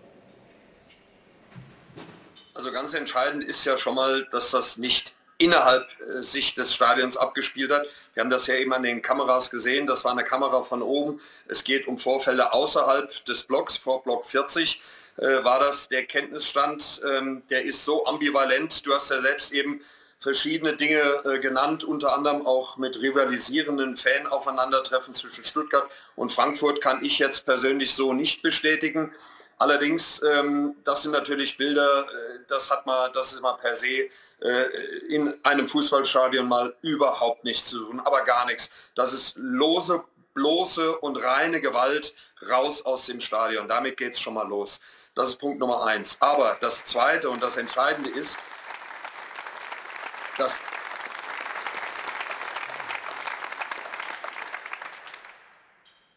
das Entscheidende ist, äh, dass man hier wirklich objektivieren muss. Da gibt es, äh, ob es da eine klar zuzuordnende Schuldfrage gibt, ähm, lasse ich mal dahingestellt sein. Vieles ist im Konjunktiv. Also ich die Polizei sagt natürlich auf der einen Seite, sie sind angegriffen worden, auf der anderen Seite äh, sprich, sprechen die Fans, die Fans von äh, unverhältnismäßigem Polizeieinsatz. Ich würde mal den eher neutralen, objektiven Ordnungsdienst äh, als erste Quelle hier ansehen, die nämlich genau dazwischen stehen. Und wenn es so weit ist, dass der Ordnungsdienst einen Notruf absetzt an die Polizei, dass sie attackiert werden, dass sie Hilfe brauchen, dann sagt das schon sehr, sehr viel. Und das scheint mir die Ursache all dessen gewesen zu sein, äh, was dann anschließend passiert ist. Reizstoffe ist in dem Fall wie immer Pfefferspray, dafür sind aber auch viele Menschen äh, dort gewappnet, habe ich selbst auch gesehen. Viele Fans, die äh, per se immer mal Augentropfen dabei haben. Ich kenne jetzt nicht so viele Leute, die mit Augentropfen in die Stadien gehen, aber viele wissen halt schon, was passieren könnte. Also da ist ein ganz großes Durcheinander in Informationen. Ein sehr gut informierter Mensch aus dem näheren Umkreis des äh, Vorstandes von Eintracht Frankfurt sprach auch davon, hat er mir gegenüber gestern gesagt, dass wohl vier äh, Zivilpolizisten im Block gestanden haben sollen. Die seien irgendwie aufgeflogen. Dadurch kam es innerhalb ähm, des Blocks oder vor dem Block schon äh, zu Ausschreitungen, zu Tumulten. Und da hat wohl eins das andere ergeben. Aber wie gesagt, da ist ganz viel im Konjunktiv, da wird sehr, sehr viel erzählt. Aber es zeigt eines, Eintracht Frankfurt ist mal wieder mit einem sehr, sehr großen negativen Fanthema belastet. Michael, wenn wir ähm, uns die Informationen, die uns jetzt äh, äh, Martin rübergereicht hat und die Bilder, die wir sehen, auch das, was wir gelesen ja. haben, so ein bisschen zusammenfassen, wie, wie, siehst du die Situation? Weil es kommt immer wieder dann aus äh, Fangruppierungen so der, der Vorwurf, da wird mit Reizgas oder mit Pfefferspray ähm, gearbeitet und da bist du halt schnell, auch wenn du unbeteiligt bist, irgendwie dann betroffen. Siehst du die Verhältnismäßigkeit gewahrt da? Nee, erstmal muss man aufklären. Muss klar aufklären, was dort passiert ist, wie die Abfolgen waren, was tatsächlich passiert ist. Das ist erstmal die Notwendigkeit. Man muss erstmal wissen, worüber man, genau spricht, was ist Anlass, was ist Ursache. Das muss man erstmal feststellen. Äh, von daher lässt sich von hier das äh, im, im, Kern nicht beurteilen. Das, muss, das muss, müssen die Verantwortlichen klären. Auf der anderen Seite, was du eben ansprichst, ist, wie wird generell mit, mit Fans zum Teil umgegangen. Das ist ja zum Teil was, was, was ich aus dieser Frage raushöre.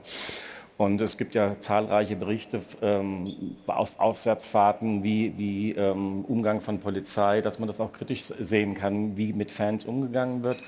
Ähm, jetzt von Gewalttätigkeiten ganz abgesehen, ne, die, die, die auch passieren. Und ähm, das ist sicher nochmal ein Punkt, der, der auch zur Aufarbeitung gehört. Wie ist die Verhältnismäßigkeit? Wie, ähm, was ist mit Reizgas? Wie viele Unbeteiligte äh, werden da ähm, werden da auch Opfer davon. Das muss, das muss, das muss, muss herausgefunden werden. Und mhm. ähm, gibt sicher auch, sagen, wenn wir Demonstrationen auf unseren Straßen im Moment in, in Deutschland sehen, äh, wo zum Teil dann eben verfassungsfeindliche äh, Parolen äh, zu sehen sind, und man sieht dort Polizei nur als Begleitung und man sieht auf der anderen Seite natürlich, ähm, äh, wenn, es, wenn es dann äh, direkt körperliche äh, Folgen für andere hat, dann muss sich die Frage der Verhältnismäßigkeit, muss, muss man dann auch stellen. Aber in, in dem Fall muss man erstmal klar kriegen, was ist dort wirklich passiert. Und das muss man vielleicht auch nochmal sagen, auch die Polizei hat ja jetzt aufgerufen dazu, Videos äh, hochzuladen, einzuschicken, weil man eben nicht nur von Vereinsseite, sondern auch von Polizeiseite erstmal genau die Abfolge und äh, die, die ganzen, äh, wie soll ich sagen, die, die, die, die, ja, die, die zeitliche Abfolge dieser ganzen Sachen und äh, auch äh, die Inhalte wirklich genauer klarziehen will. Also das muss überprüft werden, der Verein macht das, die Polizei macht das, aber Martin, wenn ich dich nochmal äh, ansprechen kann, ähm, diese Ambivalenz, die du angesprochen hast, die gibt es ja auch im Verhältnis zwischen Vereins und seiner Ultraszene. Denn die Frankfurter haben ja fantastische Fans, die die Mannschaft unglaublich unterstützen. Ein Teil davon ähm, führt offensichtlich immer wieder dazu, dass, dass das dann solche Probleme gibt. Wie geht der Verein damit um und wie verhält er sich in diesem Spannungsfeld? Könntest du jetzt auch äh, wunderbar Michael Horini fragen, der ja auch bei der Eintracht äh, seit vielen, vielen Jahren äh, bestens informiert ist und den Club in- und auswendig kennt. Das ist eine, wirklich an Ambivalenz eigentlich nicht zu übertreffen. Wir erinnern uns alle an so viele tolle ähm, Fanbilder, die die Eintracht geliefert hat. Ich selbst war mit der Eintracht oft in Europa irgendwo unterwegs, in Portugal, in England, keine Ahnung, in Barcelona, denken wir alle dran über 30.000 Mann in Camp Nou. Das sind Bilder, die durch ganz Europa gegangen ist. Das ist sensationell. Mehr geht nicht. Das ist das größte Plus von Eintracht Frankfurt. Das ist auf Deutsch gesagt, kann man gerne mal sagen, das ist geil, was da an deutscher Fankultur nach Europa rausgetragen wird. Und auf der anderen Seite ist ein großer Teil dieser Gruppe, aber auch genau die Gruppe, die sich als deutscher Randalemeister feiert. Ich habe selbst dieses Plakat noch vor Augen. Ich glaube, beim DFB-Pokalfinale war es riesig über, keine Ahnung, 40, 50 Meter deutsche Randalemeister. Also die sind sehr oft sehr stolz auf ihre Ausschreitungen, auf all das, was da neben dem Platz dann abgezogen wird. Im Laufe der Jahre hat Eintracht Frankfurt äh, über eine, äh, also eine ähm, siebenstellige äh, Millionensumme mittlerweile bezahlt für Fehler der Fans, für Ausschreitungen, für Strafen. Und was hat sich geändert? Nichts, gar nichts. Das hat natürlich ganz, ganz viel in Frankfurt damit zu tun, dass, und ich glaube, da lehne ich mich nicht so weit aus dem Fenster, wird Michael vielleicht auch bestätigen, dass es keinen Verein in der Bundesliga in Deutschland gibt, wo die Ultras eine derartige Macht haben in dem Verein. Und damit glaube ich, dass der Verein in großen Teilen auch die Möglichkeiten des Miteinander wirklich nicht mehr ausschöpfen kann mit den Fans, mit den Ultra-Fans, weil die letztlich äh, bestimmen, was da läuft. Und da fehlt der Zugriff. Würdest du es bestätigen? Das würde ich jetzt nicht so sehen, dass das der Verein ist, wo die Ultras die meiste Macht und dass dort keine Zugriffsmöglichkeiten mehr, mehr existieren. Das sehe ich definitiv nicht so. Was aber sicher ist, dass sozusagen die, die Zuschauer, der hat sie eben auch beschrieben, ähm, eine große Bedeutung für diesen Club haben. Wir haben es auch nach dem Spiel nochmal gehört. Also wenn diese Unterstützung ist für Eintracht Frankfurt ein ganz wichtiger Faktor für den Erfolg der letzten Jahre. Aber was da gestern im Stadion passiert ist, das entzieht sich sozusagen wirklich auch meiner Kenntnis und auch meinem Verständnis. Das ist etwas, was es in dieser Form bisher so ähm, auf den ersten Blick erstmal anlasslos bisher nicht gegeben hat. Ich finde, da muss man erstmal aufklären und dann ist die Vergangenheit ist, ist ein Punkt, aber in dem Fall muss man mal genau schauen, was dort wirklich passiert ist. Das scheint mir ein anderer Fall zu sein. Also dieser Aufklärungsprozess, der ist im Gange und ich hoffe, dass der auch relativ schnell zu einem Ergebnis kommt. Ich danke erstmal Martin dir für deine Informationen. Grüße und bis ganz bald.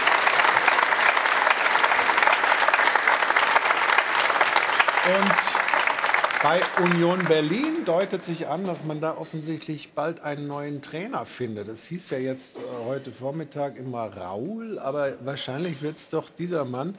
Jelica, um 16 Uhr soll es da eine Pressekonferenz äh, geben. Sind wir sehr, sehr gespannt. Die Ruth steht da hinten schon so. Ich wollte dir die Infos dazu bringen. Ja, bitte, dann leg, leg mal los. Mach mal das doch direkt, das hast du richtig gesagt. Also für heute ist die Pressekonferenz der Vorstellung geplant. Er ist wohl schon auf dem äh, Weg nach Berlin und Raul, der Superstar, wird es dann eben nicht. Und Bielica, Kroate, 52 Jahre alt ähm, und der ist Kaiserslauterer Ex-Profi, hat also auch schon in Deutschland gespielt und er hat in Österreich trainiert, bei Austria Wien. Seine längste Station hatte er bei Dynamo Zagreb, da hat er auch vier äh, Titel geholt mit der Mannschaft, hat dort 100 Spiele insgesamt dann ähm, als Trainer eben geleitet und war zuletzt Trainer von Trabzonspor. Da hat er jetzt acht äh, Spiele geführt, vier Siege, vier Niederlagen und er dann doch ja ein neuer Name, den man jetzt heute überraschend auf dem Zettel hat und und dann aber auch direkt uns schon am Nachmittag präsentieren wird, wenn das alles so durchgewunken wird. Also Informationen von Ruth. Kann jemand mit dem Namen was anfangen? Also ich nicht so richtig. Stefan? Ich auch nicht. Auch nicht. Du? Nee. Clemens? Ich finde es auch ein bisschen, bisschen überraschend. Es sind ja wirklich andere Namen auch ähm, ja, durch die Medien gegangen. Ist doch, glaube ich, wenn es jetzt so kommen sollte, schon eine kleine Überraschung. Ja, also nicht ganz Raoul, würde ich sagen. Oder? Den kenne ich. Ah, gut. Ja. Sehr gut. Ich auch. Gut, wir werden das beobachten, wie das bei Union weitergeht. Ob das wirklich so ist, heute 16 Uhr werden wir dann Gewissheit haben, offensichtlich, wie dort der Trainerstuhl in Zukunft mit welcher Person besetzt wird. Und jetzt kommen wir zum SV Werder Bremen. Ja, viele fragen sich, Mensch, das ist so ein großer Verein mit so vielen Titeln äh, und die Zeit von Thomas Schaaf denken mit Dubeln und so weiter. Wir haben da so tolle Jahre erlebt und so viele außergewöhnliche Erfolge. Jetzt ist man das zweite Jahr wieder in der Bundesliga, alles in Ordnung. Aber natürlich fragen sich viele, wann kann es wieder ganz nach oben gehen. Das besprechen wir mit Clemens Fritz. Schauen aber zunächst mal auf die Bilder von gestern. Da war leider gegen Leverkusen, leider aus Werder Sicht nichts zu holen.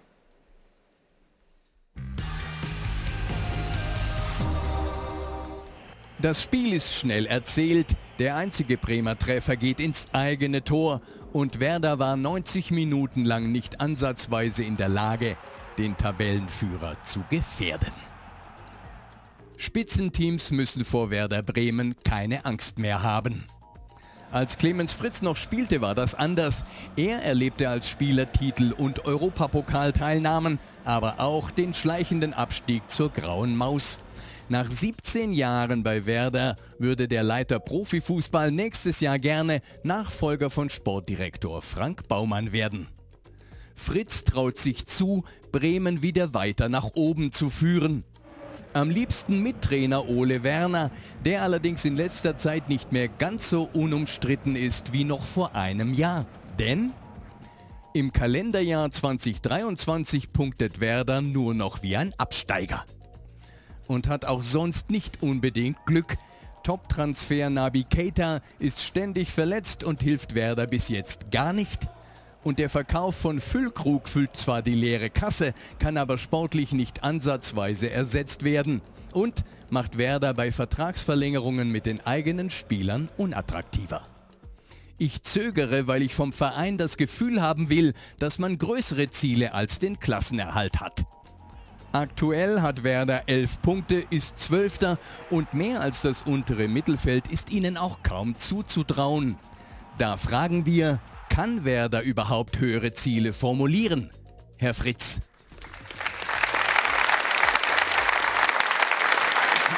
Könnt ihr das? Müsst ihr das? Wollt ihr das? Äh, natürlich, wollen wir. Ja. Ganz klar. Ich finde, es ist ja immer wichtig, dass du auch Ziele hast wenn wir jetzt sagen, okay, wir wollen ja, so im unteren Tabellendrittel die ganze Zeit mitspielen, das kann ja auch nicht unser Anspruch sein. Wir wissen auch, dass das natürlich ein Weg ist. Wir wissen auch aus der Vergangenheit, aus den letzten Jahren, dass wir auch keine einfache Zeit hatten durch den Abstieg, auch Corona-Pandemie, die uns natürlich auch wirtschaftlich, wie auch alle anderen Vereine, hart getroffen hat. Das ist auch ganz klar. Aber wichtig ist eben auch, dass wir wirtschaftlich auch in eine Situation kommen, um auch wieder agieren zu können. Weil aktuell war es schon so, dass wir extrem darauf angewiesen waren, in den letzten Jahren erstmal auch Spieler zu verkaufen, um dann überhaupt aktiv zu werden. Hat sich das ein bisschen geändert? Also wir arbeiten daran. Ja, also es ist noch nicht so weit, ja? dass die Finanzen jetzt wieder irgendwie äh, ich, ich, ich, denke schon, ich, ich, denke schon, dass wir auf einem, auf einem guten Weg sind. Wenn man das mit der Situation vor ein, zwei Jahren vergleicht, dann war das natürlich ein ganz anderer Status quo. Aber es ist ein Prozess und äh, der wird sicherlich auch in den nächsten Jahren äh, nicht immer nur reibungslos, äh, reibungslos verlaufen. Wir haben in dem Beitrag äh, gerade gehört, ähm, in diesem Kalenderjahr, wenn man die Punkte dann nimmt, in 31 Spielen nur 26 Punkte, das ist dann eigentlich, äh, sagen wir mal, Abstiegs, äh, Abstiegskandidat. Ja? Ähm, wie gut ist die Mannschaft? Wie, wie, wie, wie gut siehst du sie?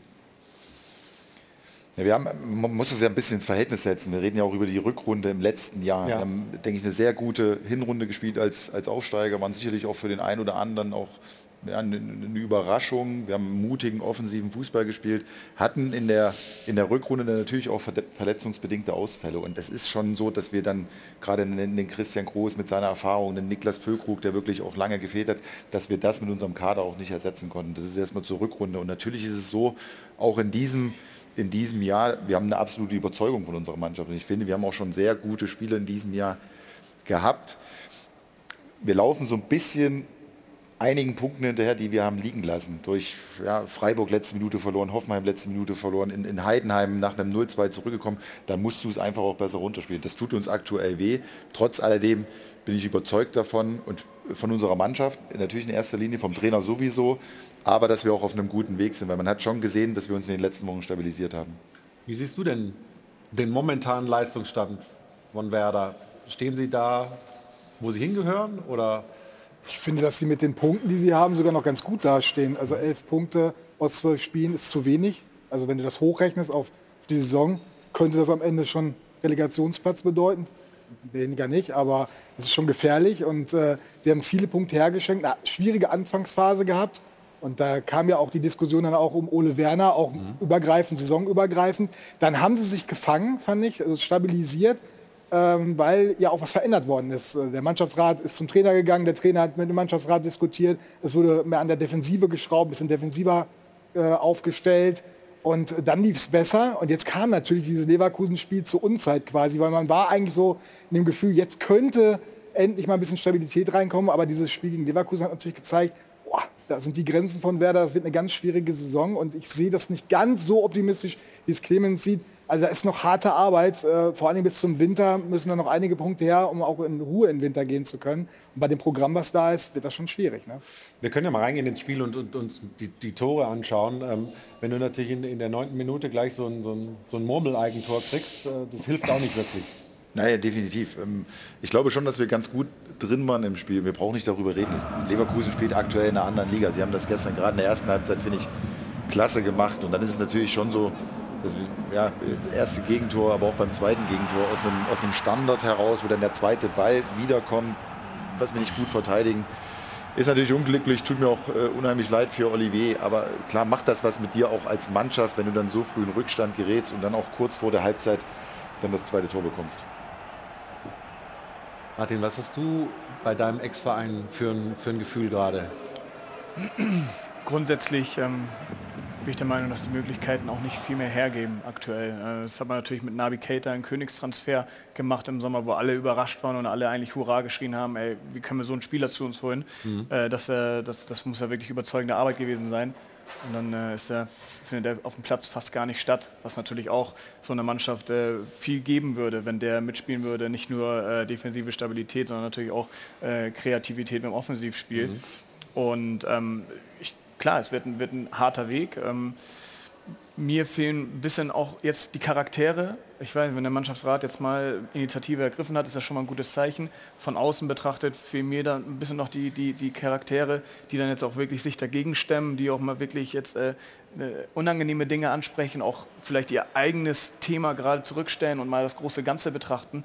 Ähm, das, das denke ich, ist, ist, ist bei Werder vielleicht auch noch, noch alles zu lieb, noch alles zu, es wird zu sehr hingenommen und äh, da, da, da, kann es ruhig öfter mal knallen. Ich kann mich daran erinnern, äh, an Fülle, ne, wir wollen jetzt nicht alles auf, auf Fülle äh, runterbrechen, aber als der damals mit dir, äh, ich glaube in Darmstadt war es, äh, als ihr da aneinander geraten seid, ähm, natürlich ist das äh, dann zu viel gewesen und natürlich war das dann ein Impuls, der aber trotzdem auch der Mannschaft was gegeben hat, ne, wo dann Reibung entsteht und, und, und, und, und die hilft dann, dann hinten raus, vor allem wenn man dann solche Konflikte dann auch irgendwie ähm, meistert und, und gemeinsam über übersteht. Und, ähm, ja, und ich glaube, diese, will nicht sagen, dass es knallen muss, aber da muss halt auch mehr aus der Mannschaft heraus äh, eine Reaktion gezeigt werden. Weil interessant, dass du es sagst, weil Stefan, dir ist gestern auch eine Szene aufgefallen, wo es dann mal in der Mannschaft geknallt hat zwischen zwei Spielern. Wir können es mal, mal einspielen.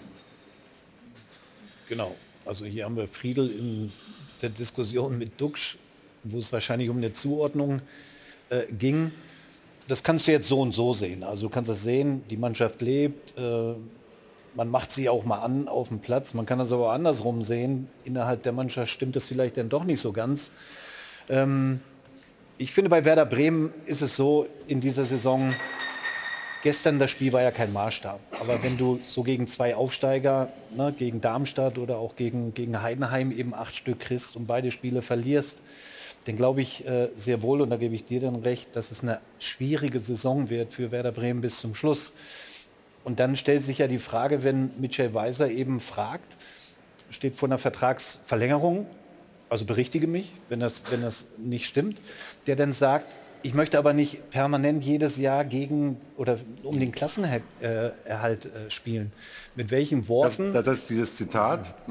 Ich zögere, weil ich ambitioniert bin und vor allem das Gefühl haben will, dass man größere Ziele als den Klassenerhalt hat. Auf dieses Signal warte ich erstmal. Entschuldigung, dass ich ja, und das ist ja die Frage, mit welchen Worten willst du jetzt Mitchell äh, Weiser äh, überzeugen, dass das eben in dieser Saison bzw. in den nächsten Jahren besser wird? Ja, erstmal, da kann und soll er ja auch gerne dazu beitragen, Absolut. dass wir wieder auch ambitioniertere Ziele haben. Ne? Äh, Das ist ganz klar. Und natürlich ist das kein Geheimnis, dass wir gerne mit Mitchell äh, verlängern würden. Wir wissen schon um seine Qualitäten auch. Ich finde, man hat das jetzt gerade gesehen, es gibt natürlich immer ein bisschen Reibung und die Mannschaft ist auch nicht unzufrieden. Was war da genau das Thema zwischen den beiden? Weiß ich nicht, ging es wahrscheinlich um ein Zuordnungsthema, aber ich finde es auch okay, wenn, wenn Führungsspieler sich auch auf dem Platz, äh, auf dem Training auch mal die Meinung sagen. In der Kabine soll man sich dann die Hand geben und kurz drüber sprechen, dann, dann passt das auch alles. Ähm, ich finde auch, dass wir Charaktere in der Mannschaft hatten. Wir hatten natürlich das Problem zu Beginn der Saison, dass die Mannschaft sich erstmal finden musste. Mhm. Der eine oder andere hatte vielleicht auch ein Stück weit zu viel mit sich selber zu tun, aber in den letzten Wochen haben wir eine Stabilität aufgebaut. Ich habe es gerade schon gesagt, du hast es auch gesagt, Leverkusen war sicherlich kein Gradmesser gestern. Wir haben unglücklich, sind wir in Rückstand geraten, haben dann das, das zweite Tor kurz vor der Halbzeit bekommen. Aber wenn man dann auch sieht, es waren schon auch Möglichkeiten da, aber gegen so eine Mannschaft wie Leverkusen musst du das dann eben auch besser ausspielen, dann hinten raus im letzten Drittel. Da waren wir zu fahrlässig, auch mit den Aktionen, die wir hatten. Und du brauchst ganz einfach auch einen Sahnetag dann. Und ich glaube trotzdem auch, wenn wir gestern, ich meine, knappes Abseitstor auf unserer Seite, wenn das gezählt hätte, dann wäre schon nochmal eine Energie im Stadion ähm, auch, auch da gewesen, um mit ein bisschen Glück dann vielleicht noch den Ausgleich zu machen. Wir brauchen uns, brauchen wir nicht drüber reden, aktuell wir brauchen sich mit Leverkusen zu vergleichen. Und dass es eine schwierige Saison wird, das habe ich ja gar nicht bestritten. Es ist sehr herausfordernd, nach wie vor auch ambitioniert. Trotz alledem bin ich überzeugt davon, dass wir jetzt in den letzten Wochen ein gewisses Gerüst auch gefunden haben, auf das wir aufbauen können und auch optimistisch und positiv die nächsten Spiele angehen können. Wir sprechen gleich weiter über den SV Werder Bremen und auch über deine Rolle. Frank Baumann hört auf im, im Sommer und der logische Nachfolgekandidat sitzt hier. Es gibt jetzt einen Prozess, der eingeleitet wird. Da sind mehrere Personen im Gespräch und wir sprechen darüber, warum du glaubst, dass du dafür der Richtige wärst, im Sommer Frank Baumann zu folgen. Und wir sprechen über die deutsche Fußballnationalmannschaft. Das ist eine Großbaustelle momentan. Der Österreicher in der Runde hat das Länderspiel in Wien mit Freude geguckt. Wir anderen waren nicht so richtig begeistert. Was muss folgen, damit das in sieben Monaten doch noch eine richtig tolle Europameisterschaft für die deutsche Fußballnationalmannschaft wird? Wollen wir hier besprechen im Stahlberg Doppelpass. Kurze Pause und dann geht es gleich weiter. Willkommen zurück hier im Airport Hilton in München zum Stahlberg Doppelpass. Wir sind bei Werder Bremen, haben aber gerade noch mal eine Info von Eintracht Frankfurt bekommen, die uns mitgeteilt haben, es waren keine Zivilpolizisten im Block. Diese Information äh, lässt sich also nicht bestätigen. Das heißt, diese Aufarbeitung ist weiter im Gange. Das wollten wir Ihnen nur noch kurz rüberreichen. Aber Clemens äh, Fritz ist hier, Leiter, wie heißt das? Leiter Profifußball? Ja, genau. Es ist mit diesen ganzen Begrifflichkeiten äh, ist es ja immer wieder interessant. Ähm, du hast vorhin gesagt, ihr musstet euch erst finden. Wart ihr später dran mit den Transfers in dieser Saison als in den Jahren zuvor? Ja, wir waren ein Stück weit später dran, gerade wenn man das ähm, vergleicht zur vergangenen Saison. Also wir waren im Endeffekt genauso spät dran wie im Abstiegsjahr, Ja. weil wir eben erstmal Einnahmen generieren mussten, um dann eben auch aktiv zu werden. Das war ganz einfach so. Wir hatten Olivier Deman, wir waren sechs, sieben Wochen ähm, schon mit ihm weitestgehend einig, aber natürlich ist ja auch immer noch eine Einigung, die im Raum steht mit dem abgebenden Verein und Mhm. ähm, da, die konnten wir einfach auch nicht vollziehen, weil wir auch nicht wussten zu dem Zeitpunkt, welche Mittel stehen uns zur Verfügung. Nabi Keita haben wir vorhin kurz äh, gestreift. Natürlich ein Transfer, der hat echt aufhorchen lassen. Der äh, Mann natürlich außergewöhnliche Fähigkeiten. Jetzt hat er bisher 81 Minuten gespielt, nur für Werder. Äh, was gibt es da für eine Perspektive? Wie sieht die Situation aus bei ihm? Ja, für uns war es jetzt wichtig. Es war natürlich unglücklich, ähm, dass er sich im Spiel gegen Hoffenheim kurz vor seiner Auswechslung verletzt hat. Ich meine, er hat es aufblitzen lassen beim Spiel im Darmstadt, auch seine Qualitäten, auch im Training. Die Jungs spüren schon, dass der uns gut tut, unserem Spiel gut tut. Aber wir wollen ihm natürlich jetzt auch die Zeit geben, wirklich richtig fit zu werden, hundertprozentig fit zu werden. Er ist jetzt auf einem ganz guten Weg. Aber es ist auch klar, dass es auch immer ein Thema ist der Belastungssteuerung bei Nabi. Und ähm, das wissen wir. Dementsprechend wollen wir das natürlich auch verfolgen. Und klar ist es für uns natürlich auch wichtig, dass er fit bleibt und äh, nicht wieder eine nächste Verletzung reinläuft. Aber der geht auch zum Afrika Cup, ne? Ja, ja, wenn, wenn er fit ist. Wenn er fit ist. Also, wenn er Aber, aber ich sag mal, diese, diese Verletzungshistorie bei ihm auch in den, in den Liverpool-Jahren, die ist ja äh, also nicht unbekannt gewesen. Es ist schon ein Risiko gewesen wahrscheinlich, dieser Transfer. Ja, aber sonst hätte Werder den auch nicht gekriegt. Das muss man, so ehrlich muss man sein. Das war ein großes Risiko. Was mich aber ein bisschen überrascht hat und äh, dass er sich sofort verletzt hat, sowas passiert. Ja, Beim Aufwärmen beim beim ersten Testspiel. Aber dann kam er wieder und wurde ja auch wirklich sukzessive aufgebaut, ganz vorsichtig. Und man hat im Training wirklich gesehen, was der kann. Also der ist äh, wirklich ein Regal über den anderen gewesen. Das haben auch alle Mitspieler gesehen. Dann hat er, ist er zweimal eingewechselt worden und bei den beiden Einwechslungen hast du auch gesehen, boah, ist der schnell, ist der gut drauf, kann der wirklich viel machen. Und dann kommt dieses Spiel von Anfang an und du hast das Gefühl, das ist ein ganz anderer Spieler. Der, der sprintet ja gar nicht. Der ist gar nicht richtig dabei gewesen. Das hat mich sehr überrascht. Das war gar nicht der Navigator, äh, den man kannte. Und als er dann das erste Mal gesprintet ist, kurz vor seiner Auswechslung, hat er sich dann gleich verletzt. Das hat mich ein bisschen gewundert, weil sowas wird ja extrem gesteuert. Äh, Ich hatte das Gefühl, als wenn er zu früh schon da gewesen wäre, als wenn er zu viel gewollt hätte.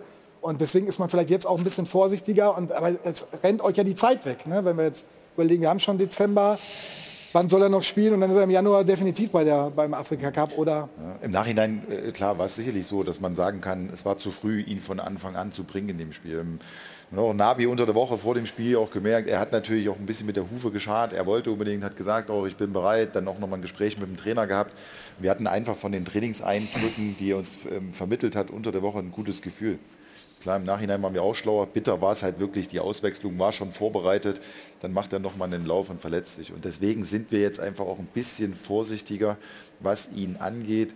Aber das macht auch was mit dir als Spieler. Ne? Wenn dann immer drüber gesprochen wird, eine Verletzungshistorie, du denkst darüber nach. Und für uns ist es einfach wichtig, dass er auch frei ist im Kopf und dass er das Gefühl hat, ja, dass, wir, dass wir in erster Linie hinter ihm stehen, wir vollstes Vertrauen auch in ihm haben, weil wir eben auch sehen, was für herausragende Fähigkeiten er hat.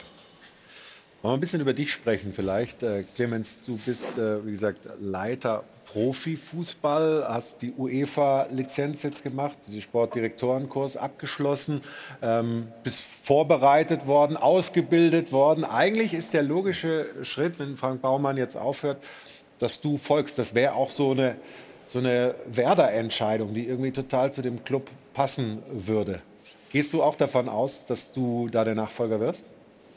Also in erster Linie ist es so, Werder-Entscheidung. Es muss ja die richtige Entscheidung getroffen werden. Und das habe ich natürlich auch ähm, ja, zu Huberto Hess, Hess Grunewald, zum Aufsichtsrat gesagt. Mir ist es ganz einfach wichtig, dass ich, ich möchte nichts geschenkt haben. Ich habe natürlich in den vergangenen Jahren ähm, mich auch weiterentwickelt. Das ist ein stetiger Entwicklungsprozess. Ich bin bereit dafür, diesen Schritt auch zu gehen. Aber es ist ja auch klar, dass sich darüber Gedanken gemacht werden. Es ist ein, ein Prozess, es ist ein offener Prozess. Mein Hut, wenn man das so, so nennen will, liegt mit im Ring. Und jetzt schauen wir einfach mal, was dann im Endeffekt passiert. Aber ich habe mich klar positioniert und auch gesagt, dass ich bereit bin.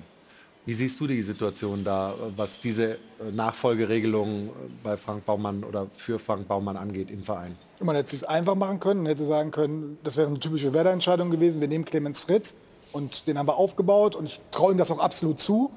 Ähm, aber man hat bei Werder gesagt, nein, wir wollen wirklich die bestmögliche Entscheidung haben. Ich finde das äh, richtig vom Aufsichtsrat zu sagen, wir probieren alles aus, wir gucken rum, wer kommt noch in Frage, äh, machen eine Longlist, machen eine Shortlist und testen wirklich aus, greifen auch ins oberste Regal, probieren alle unsere Möglichkeiten aus. Was heißt oberstes Regal? Na, es wurde ja auch äh, die Namen wie, wie Simon Rolfes oder Markus Krösche einfach mal äh, zumindest mal drüber nachgedacht, äh, ob da vielleicht eine Möglichkeit ist. Das sind äh, äh, Manager, die eine Werder-Vergangenheit haben. Und wer weiß, vielleicht gibt es auf einmal, geht da eine Tür auf, weil die sich vielleicht unwohl fühlen in dem Verein. Ich finde es ganz wichtig, dass du als Verantwortlicher einfach darüber nachdenkst, so wie bei Navigator ist ja ein ähnlicher Fall. Einfach mal außergewöhnlich denken und keine Chance verpassen. Und das macht der Aufsichtsrat. Und äh, da wird natürlich viel darüber diskutiert, wird dadurch Clemens Fritz beschädigt? Ich finde nicht, weil wenn man Clemens Fritz sofort befördert hätte, also dich, dann hätte es nämlich geheißen, bei Werder im Umfeld, ja klar, die schmoren im eigenen Saft, äh, äh, haben sich gar keine Gedanken gemacht. Also dann wäre die Diskussion genau andersrum gelaufen. Ich finde genau richtig, wie es jetzt läuft. Und äh, ich glaube auch, dass das für Clemens Fritz eine große Chance ist, sich jetzt noch mal zu beweisen, auch vom Aufsichtsrat und auch vor der Öffentlichkeit. Weil ich bin auch gespannt, Clemens, ganz ehrlich, ähm, was du mit diesem Verein vorhast. Weil bislang hältst du dich ja bist zwar viel in der Öffentlichkeit, aber so dein Plan für die Zukunft, deine Vision, die würde ich gerne mal hören. Ja, die erzählt er uns doch jetzt. Ja, da bin ich, ich glaube nicht, aber fragen wir ihn. Wir versuchen es doch mal. Hast also ich habe die, ich hab die tatsächlich natürlich äh, dem Aufsichtsrat vorgestellt. Das heißt, du hast da äh, dein Gespräch schon geführt Genau. und, und okay, dann vielleicht kannst du uns ein paar Sachen äh, Ja. sagen, die du, die, die du da äh, als, als Vision entworfen hast. Komm. Komm, mach. Also zu, zu, Ja, ich muss ja, braucht ein bisschen Unterstützung.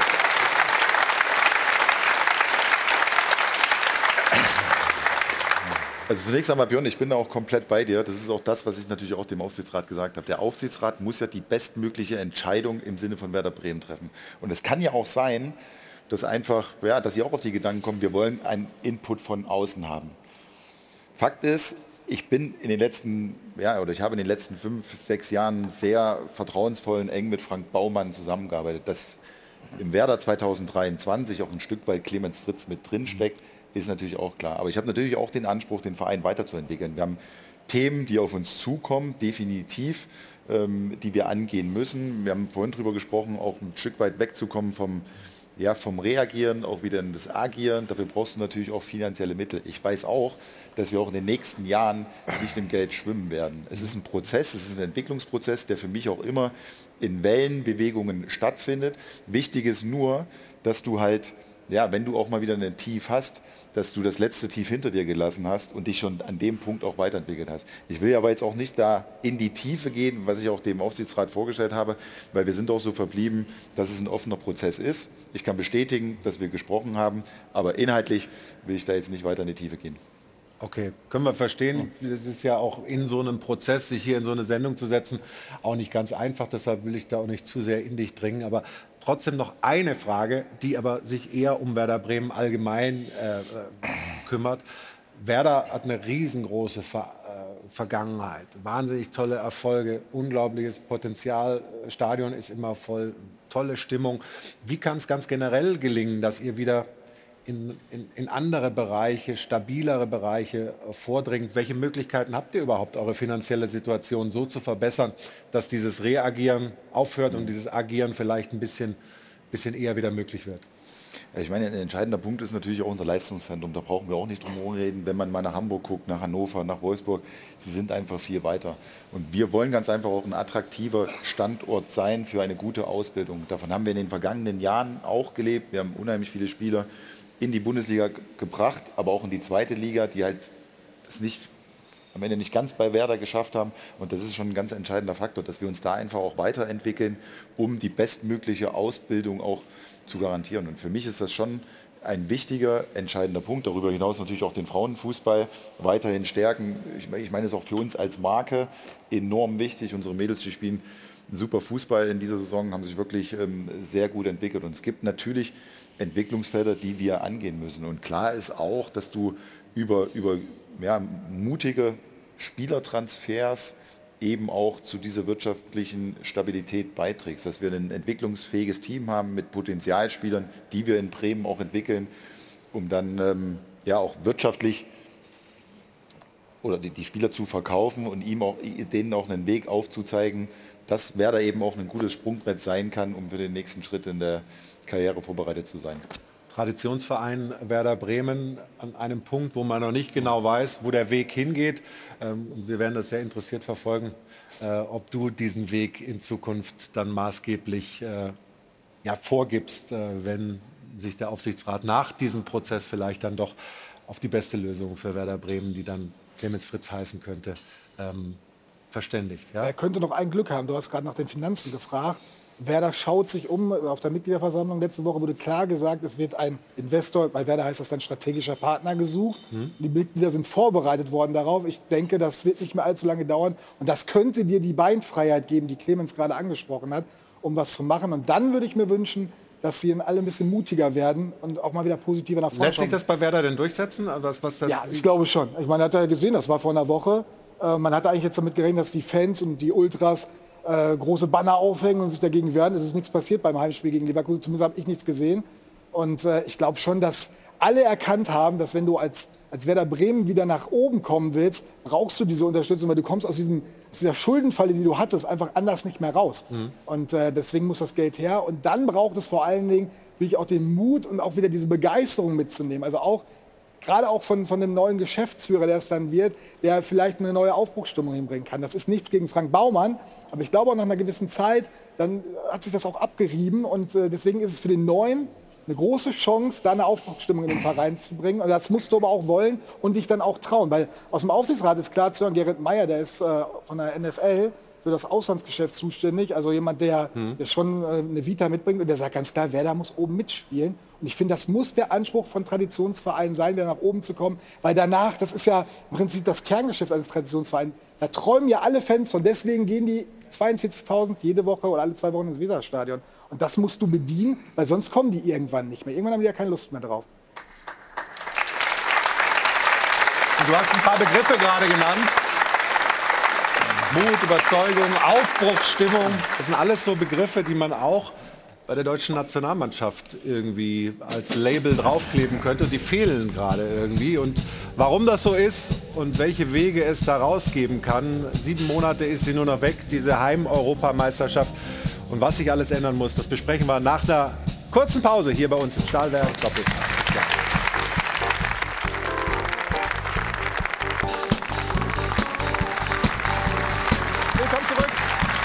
Verfliegt auch heute wieder.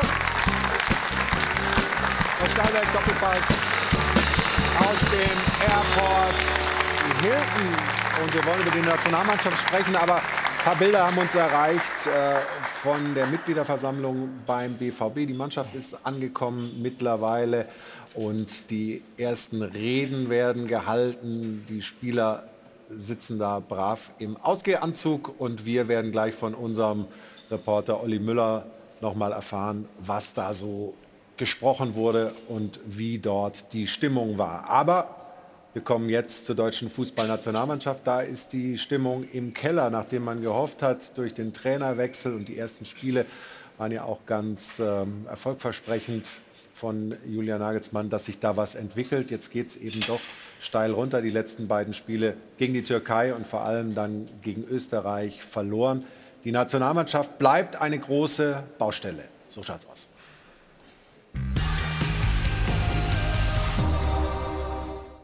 Wenn man sich Nagelsmanns aktuelle Bilanz betrachtet, stellt man fest, zu langsam, zu undynamisch, sehr viel aus dem Stand. Die Art und Weise, die ist einfach nicht, die, die, die, die, das, das ist nicht schön, das können wir uns nicht gefallen lassen. Ja, man hat Hansi Flick vielleicht Unrecht getan. Zwei Niederlagen nach vier Spielen gegen nicht gerade überqualifizierte Gegner, das hat vor Nagelsmann nur Sir Erich geschafft. Und so ist Julian Nagelsmann leider der Rebek des 21. Jahrhunderts. Das muss im März besser werden. So schaut's aus.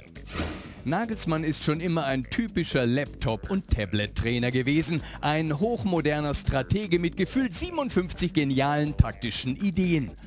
Bis auf eine. Unsere Stärke ist es, glaube ich, nicht zu verteidigen. Die Defensive war schon vor Nagelsmann eine Baustelle, doch nach acht Gegentoren muss Nagelsmann die Aufstellung halt auch defensiver ausrichten. Hat es halt einfach defensiv äh, extrem gehapert. So schaut's aus. Der Bundestrainer will uns versichern, dass ein Debakel wie gegen Österreich passieren kann. Da kann man jetzt aus deutscher pessimistischer Sicht sagen, sind wir dann schuld, dass wir schlechter geworden sind oder ist Österreich einfach auch deutlich besser geworden? Ehrliche Antwort, beides. Und warum? Vielleicht hat Österreich einen sehr guten Trainer und wir viel zu viele Experimente. Der beste Innenverteidiger Tar spielt rechter Außenverteidiger, der Mittelstürmer Havertz verteidigt links und der gesetzte Innenverteidiger Rüdiger darf seit Monaten straffrei seine Formschwäche ausleben. Vielleicht würde es helfen, wenn nicht nur der Torhüter auf seiner angestammten Position spielen würde. Und dass du zwischendurch wieder in deine Vereine gehst und ganz, ganz andere Dinge spielst. So schaut's aus. Angeblich spielt die deutsche Mannschaft ja so kreativ und erfrischend nach vorne. Wir haben ja, eine, hohe, eine super Qualität im Team. Ich glaube, das wissen wir alle. Die Österreicher hatten davon keine Ahnung und sie würden es uns jetzt auch bestimmt nicht mehr glauben. Jeder will. Ich wollte auch. Ich wollte auch, glaubt's mir. Aber ähm, heute war es ein Scheißspiel. So schaut's aus. Julian Nagelsmann kocht bis jetzt auch nur mit Wasser und hat noch kein Feuer entfacht. Und leider will sich offensichtlich auch kein Spieler für ihn so richtig quälen. Jedenfalls nicht so wie für Rudi. Wir brauchen aber mehr Mentalitätsspieler. 5 bis 10 Prozent an Leidenschaft, an Energie, an Dynamik, die 5 Prozent, 10 Prozent an, an Leidenschaft. Diese 5 oder 10 Prozent, die haben uns in beiden Spielen definitiv gefehlt. Und wenn Nagelsmann diese Leidenschaft bis nächstes Jahr im März nicht weckt, dann erlebt er halt wieder einen März wie dieses Jahr. Und zur EM fahren wir dann mit Rudi. So schaut's aus.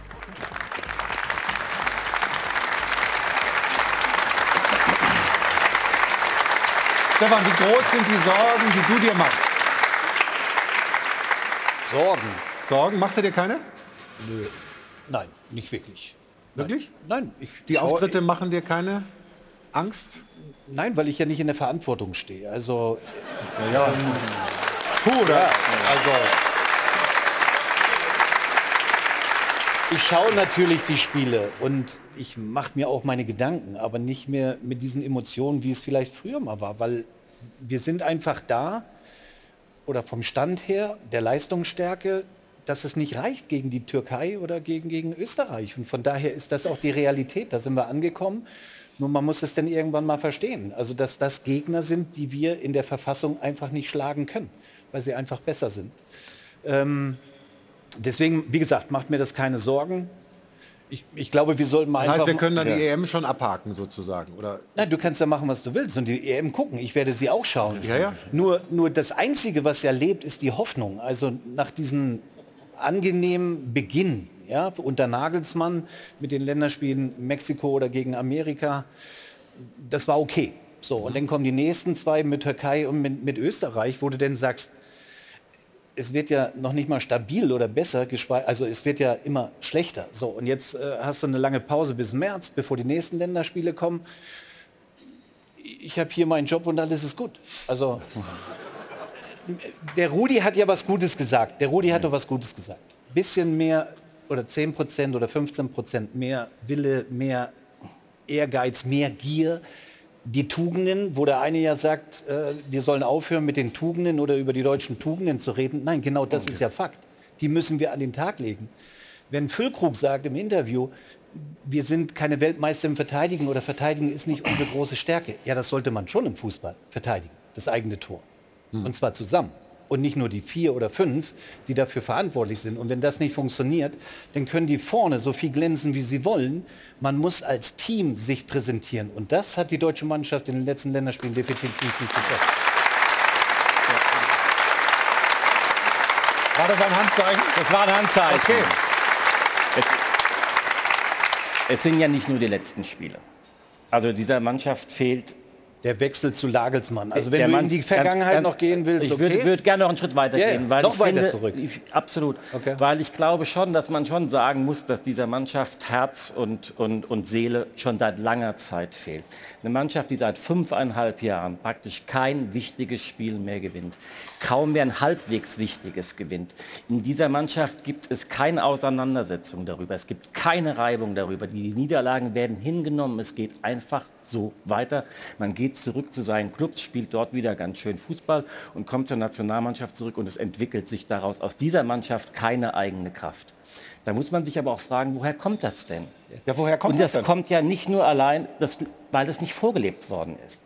Also auch diese Zeit mit äh, Jogi Löw und mit Oliver Bierhoff, da ist in den letzten Jahren schon so viel Selbstbezogenheit hat dort stattgefunden. Keine Konzentration mehr. Ganz Wir- kurz, nee, ganz ja, kurz, aber wir müssen bei der auf- jüngeren Vergangenheit ganz, bleiben. Ganz, nein, nein, wir ganz- müssen bei der auf das, doch, auf das es, es Komm funktioniert ich, doch. komm, komm ich. Ein Rudi Völler hat ein Spiel vor gar nicht so langer Zeit, Zeit. übernommen. Ja. Übrigens gegen Frankreich. Also nicht irgendeine Mannschaft, sondern es war Frankreich. Und die Mannschaft hat die Tugenden an den Tag gelegt mit Einsatz, mit Wille, mit Zusammenhalt, mit Gier und sind als Sieger vom Platz gegangen. Sie Warum? müssen das Weil die Ansprache, die Ansprache ist doch entscheidend. Sie müssen das vorgelebt bekommen. Und Sie haben es seit ganz langer Zeit Das, nicht doch, das vorgelebt macht doch. Rudi. Absolut. Also, wenn wir Ja. die Interviews sehen, eben gerade sehen wir die Interviews und der eine redet, der andere redet, dann redet noch einer und es redet Rudi Völler. Da höre ich hin, weil ich ihm glaube, was er sagt. Und das ist der Unterschied. Die Ansprache muss mal eine andere sein zu den Jungs, dass sie mal wieder das Herz haben und das Absolut. Herz auf den Platz lassen. Das ist entscheidend. Und du hast das aber auch gesehen, bei Entscheidungen über Trainerwechsel viel zu oft verzögert worden, auch vom DFB. Da hat man, gesagt, man kommt so ein bisschen durch. Und immer am Ende müssen es natürlich die Spieler zeigen. Aber es ist komplett richtig, dass sie diese Ansprache auch bekommen. Und es ist auch notwendig, dass Ja. man sozusagen auch sich fragt, Aber ich haben wir denn, noch mal, haben ich wir denn, nein, nein, nein, Du willst haben so wir denn, zurückgehen haben in der wir, Nationalmannschaft haben wir denn, haben wir mit denn jetzt die und mit wem noch immer. Haben wir denn jetzt auch die Stuttgart, richtigen nur mal, Spieler Jetzt dazu? spreche ich es mal auf die Vereinsebene. Stuttgart war vor sechs Monaten in der Relegation. Und was schaffen sie innerhalb von sechs Monaten, dass wir hier sitzen, sie abfeiern für den Fußball, den sie spielen? Die haben den Fußball nicht neu erfunden. Jetzt gehen wir nicht zurück zu Oliver Bierhoff und das war falsch und in Katar und das Trainingslager. Ist doch Bullshit. Die haben Das diese vier Länderspiele gehabt und haben es in einem Spiel unter Rudi Völler gezeigt, dass sie es können. In einem Spiel haben sie es gezeigt. Genau. In einem Spiel haben sie es Und gezeigt. jetzt hast du die Antwort darauf, haben- nein. warum sie es können. Sie haben es auch zum Beispiel bei einem Spiel halbwegs gegen Spanien bei der Weltmeisterschaft gezeigt. Du hast aber auch die Nationalmannschaft auch in dieser Doku gesehen. Eine leblose Mannschaft, die auf nichts reagiert. Für ein Spiel bekommst du das vielleicht mal hin. Das ist ja auch das Ergebnis der letzten Jahre. Für ein Spiel mag das mal funktionieren. Aber es muss länger funktionieren. Ja, es würde auf sich Strecke dann auch funktionieren, wie wenn du den besser Mann wie, hast. Wie kannst du besser verteidigen? Welche Spieler brauchst du vielleicht auch innerhalb der Mannschaft dafür, die du vielleicht jetzt gar nicht im ersten Kader dabei hast? Mhm. Dass du sozusagen eine Umstellung sozusagen von der Mentalität her vornimmst und nicht glaubst, mit den besten Spielern auf den verschiedenen Positionen das beste Ergebnis zu erzielen. Mhm. Die Erfahrung der letzten Spiele und der letzten Jahre zeigt, dass das eben nicht erfolgreich ist. Vielleicht solltest du das mal übernehmen. Vielleicht hören die Jungs auf dich. Oder auf ich dich, sag, Stefan. Ich sag dir nochmal, nochmal. Und das ist ja dieses, wir haben diese Länderspiele gehabt und Rudi Völler. Und das war dieses Spiel gegen Frankreich. Warum funktioniert das da? Und danach dann nicht mehr. Aber Das dann sag mir Ja, doch, aber würdest, bist du der, darf, darf ich ganz kurz, würdest du, bist du der Meinung, ähm, Nagelsmann ist der Falsche und Rudi wäre der richtige Bundestrainer? Das hört sich bei dir so an. Vielleicht wäre ich von Rudi Völler gar nicht weggegangen, wenn er gewollt hätte oder, oder ne, das weitergemacht hätte. Also das ist meine persönliche Meinung, weil das ist das, was die Jungs brauchen. Und jeder, der anders redet, es ist nicht wahr und es ist falsch. Genau diese Ansprache brauchen die Jungs jetzt, sechs Monate vor einer EM und nicht irgendetwas verkomplizieren, Experimente. Dann spielt Havertz auf links, angeblich war er Weltklasse. Dann spielt er aber im zweiten Spiel auf einmal rechts vorne. Das ist kein Plan für mich. Lass Auf uns, der- ich darf kann ich mir ganz gut kurz, darf ich ganz kurz, wir müssen ein paar Sachen, ein paar Sachen müssen wir, ja, du darfst gleich, du darfst gleich, aber ich möchte anschließen, weil du deine, deine These bei T-Online ja auch in die Richtung geht. Äh, Stefan, du sagtest, keine Positionsexperimente mehr. Das wäre, Danke. das ist das, was du gesagt hast. Genau. Zweitens, mehr Chancen für die Jungen, für die Hungrigen. Genau. Und drittens, Fokus auf die Grundlagen. Wenn wir das machen, dann sehen wir 24 eine ganze DFB 11. Das wäre dein Plan, ja? Absolut. Keine Position, Experimente mehr, ist doch logisch. Wenn ein Tar, und- und ich habe schon oft hier gesagt, wenn ein Tar überragend spielt bei Leverkusen und er ist ein Hauptgrund mit dafür, dass Leverkusen so stabil ist in der Innenverteidigung, dann schiebe ich ihn nicht auf rechts. Dann spielt er bei mir in der Nationalmannschaft genau da, wo er in Leverkusen permanent performt. Oder ein Havertz, dann mache ich das Experiment, ja links hinten, ja er ist aber so links schon Mittelfeld. Nein, er ist ein Stürmer vorne und macht die Dinger und das hat er übrigens auf höchstem Niveau bewiesen, nämlich in der Champions League. So, das ist ein nächster Punkt. Den spielt ein Kimmich, den spielt ein Kimmich aber gegen Österreich auf einmal nicht, sitzt auf der Bank. Das macht für mich keine, keinen Sinn im Hinblick auf eine EM. Der zweite Punkt, mehr Chance für die Jungen und die Hungrigen. Ja, natürlich. Ich nehme doch lieber ein, ich muss nicht auf die setzen, die 50 oder 60 oder 80 Länderspiele haben, weil die haben die Erfahrung. Nein, dann nehme ich lieber einen Hungrigen, der bereit ist, sich den Arsch aufzureißen und alles für die Nationalmannschaft gibt. Das ist der zweite Punkt.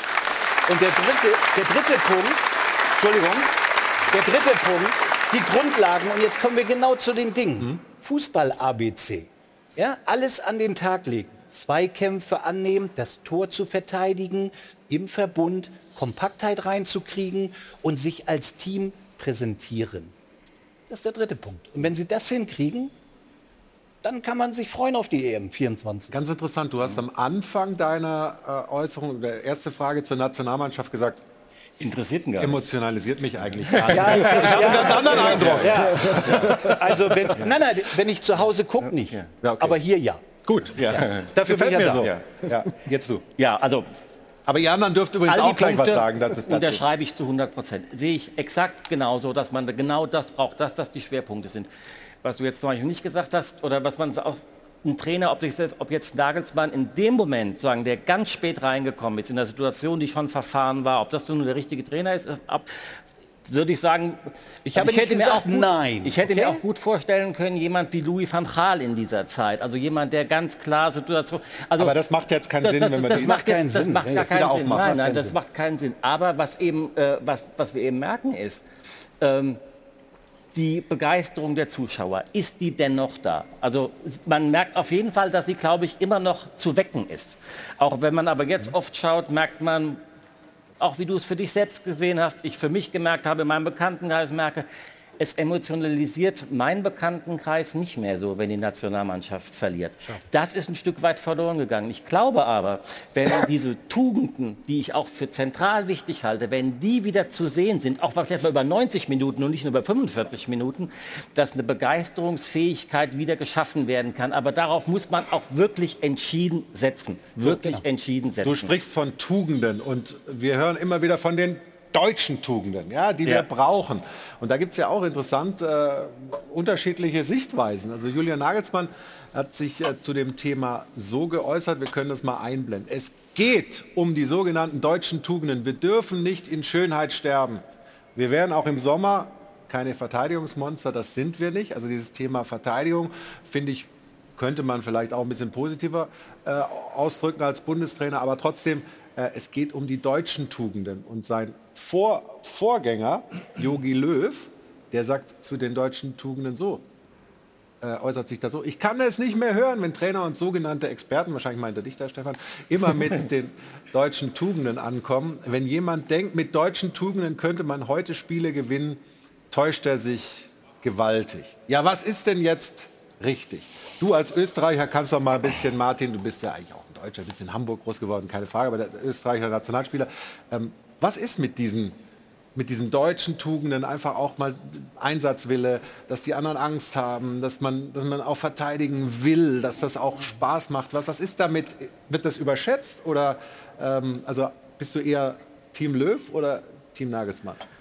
Ich glaube, Jogi Löw hat auch gesagt, dass das die Basis sein muss, Mhm. ähm, die deutschen Tugenden und dass diese Basis halt auch schon andere Länder mittlerweile haben. Die Südamerikaner, die sind auch alle mit Leidenschaft dabei. Ähm, Aber richtig, ja. Und wenn ich über Verteidigungsmonster etwas lese und ich sehe dann Antonio Rüdiger, den ich selber in Stuttgart noch äh, kennengelernt habe, ähm, Jonathan Tah, also selbst in meiner Prime hätte ich keine Lust gegen die beiden zu spielen. Tut weh, ne? Ja, das tut richtig weh. Also und, und das sind das sind das sind Monster, das sind Maschinen. Und, ähm, und und es ist wirklich so. Also wenn wir wir sprechen ja nicht darüber, dass wir da in der Innenverteidigung Goretzka, äh, Havertz und Kimmich hatten, die alle nach, nach vorne denken und deswegen Verteidigen nicht stattfindet, sondern wir sprechen über Spieler, die genau das machen in, den- in ihrem Verein, sei es Real Madrid, sei es Leverkusen, die die performen da, indem sie geil verteidigen. Also ähm, sehe ich das äh, sehe ich das auf jeden Fall anders. Also das das kann Deutschland. Deutschland kann verteidigen und Deutschland kann hinten die Null halten und Deutschland hat geile Torhüter. Also ähm, damit hat das gar nichts zu tun. Was Aber warum sagt es dann der Bundestrainer so, dass wir keine Verteidigungsmonster mehr werden? Weil das, also Aber weiß ich nicht. Also deswegen, das, das, das erschließt sich mir nicht, weil ich finde, äh, Deutschland hat starke Verteidiger. Und äh, mag sein, dass Rüdiger jetzt in der Nationalmannschaft gerade nicht so performt äh, und, und ein Formtief hat, aber nichtsdestotrotz ist er ein klasse Verteidiger. Und, äh, und auch, auch was dahinter kommt. Wir haben, wir haben da genug äh, Qualität. Ähm, und was, was mir einfach äh, abhanden gekommen ist, ist einfach dieses Thema Identifikation. Und das spiegelt sich dann halt auch wirklich bei den, bei den Fans wieder, auch in meiner Familie. Ähm, die sagen auch, es, es, ehrlicherweise interessiert es mich gerade gar nicht mehr, was bei der Deutsch, deutschen Nationalmannschaft stattfindet, weil halt auch nichts mehr rüberkommt. Es ist, äh, es werden, werden Niederlagen äh, eingesammelt. Man, man hat das Gefühl, dass dieses Thema Nationalspieler zu sein und auch auf dem Platz zu stehen und wie gesagt, das ist subjektiv, das ist von außen betrachtet, dass es gar nicht mehr diese Wertigkeit hat wie vor meinetwegen zehn Jahren. Und ich will jetzt auch gar nicht sagen, dass früher alles besser war, aber, aber auch das, das ist ja ähm, heutzutage die, die, die, diese Werte oder beziehungsweise diese Wertigkeit des Sports an sich, sei es jetzt auf Vereinsebene oder, oder auf Nationalebene, das ist, für, das ist meiner Meinung nach alles ein bisschen wich, weniger wichtig geworden. Es ist wichtiger, also was zumindest mehr gewonnen hat, sind persönliche Werbeverträge, ähm, gewisse, gewisse Auftritte, ähm, die eigene Marke zu stärken. Also, und, und, und das ist vielleicht auch das Thema, wo wir dann wieder beim, beim Thema NLZ sind. Ähm, diese, diese, dieser Egoismus innerhalb der Spieler oder auch innerhalb dieser Mannschaften, der wird meiner Meinung nach von Jahr zu Jahr größer. Und dieses, für die Mannschaft, für den gemeinsamen Titel, für, für Vereinstitel, für, für Ländertitel, dafür wirklich zu arbeiten. Und das ist das Größte, was es gibt. Das ist meiner Meinung nach sehr runtergegangen. Clemens, kann es dann reichen, trotzdem das noch zu drehen bis zur Europameisterschaft? Ich, ich würde mal behaupten, dass wir uns alle einig sind, indem ich sage, wir haben eine sehr hohe individuelle Qualität in der Mannschaft. Ich meine, wenn wir uns die Namen durchlesen, die für die deutsche Nationalmannschaft spielen, dann ist das schon was. Ja. So. Problem ist für mich, man, man spürt halt eine, eine Unsicherheit, eine Verunsicherung der Spieler. Und das Entscheidende ist ja dann, was brauchst du als Spieler? Du brauchst Sicherheit. Du brauchst klare Abläufe, du brauchst es einfach. Und vielleicht ist es dann auch teilweise zu kompliziert. Und gerade wenn du nicht viel Zeit hast, dann musst du es runterbrechen, vereinfachen, den Spielern Sicherheit geben in ihrem Spiel und dann glaube ich auch, weil wenn ich mir das Spiel angeschaut habe gegen, gegen Österreich, es war wirklich keine Intensität da, es war kein Mut da, es war ja, keine Klarheit im Spiel eben auch drin. Die können das alle, die Jungs. Du musst es nur hinkriegen, dass sie wieder eine Sicherheit in ihrem Spiel haben. Und das ist für mich das ganz Entscheidende. Wir sind jetzt wieder vier Monate ohne Abstellperiode. Die nächsten Länderspiele sind erst im März. Und da wird es hochkarätige Gegner geben, so wie es aussieht, geht es da wahrscheinlich gegen Frankreich und, und, die Niederlande. Da kannst du auch zweimal verlieren und dann gehst du natürlich Flattermann Richtung Europameisterschaft. Also auf jeden Fall äh, Themen, die ähm, nach wie vor äh, ja, emotionalisieren äh, auf die eine oder andere Art und Weise und äh, sicherlich äh, nicht gelöst sind äh, im deutschen Fußball. Bin gespannt, wie das weitergeht. Hören jetzt aber das Ruth noch mal Richtung Union Trainer ein paar Informationen hat. Die Frage ist nämlich jetzt gelöst, die Aufgabe, denn das neue Trainergespann wurde bereits schon verpflichtet. Also es überschlagen sich hier die Ereignisse in der Sendung, nachdem ihr so hitzig diskutiert habt über die Nationalmannschaft. So, also, Nenad Bielsa und Daniel Jumic sind da, werden auf Kroatisch hier begrüßt und das sind die ersten Worte des neuen Cheftrainers. Ich freue mich, dass ich da bin. Ja, das war kurz und knapp. So kann man es ausdrücken. So, reicht dann auch oder spielen wir es nochmal ab? Nein, ich glaube, es war kurz und knapp genug. Damit äh, wollte ich euch kurz vermelden. Also neuer Cheftrainer bei Union Berlin. Okay, also diese vakante Position nach dem Abgang von Urs Fischer ist besetzt. Und wir wollen Sie hinweisen auf die Formel 1, die es bei uns im Programm heute Abend ja auch gibt, ab 22 Uhr bei Sport 1, exklusiv im Free TV, die Bilder zum letzten großen Preis des Jahres und der findet statt in Abu Dhabi.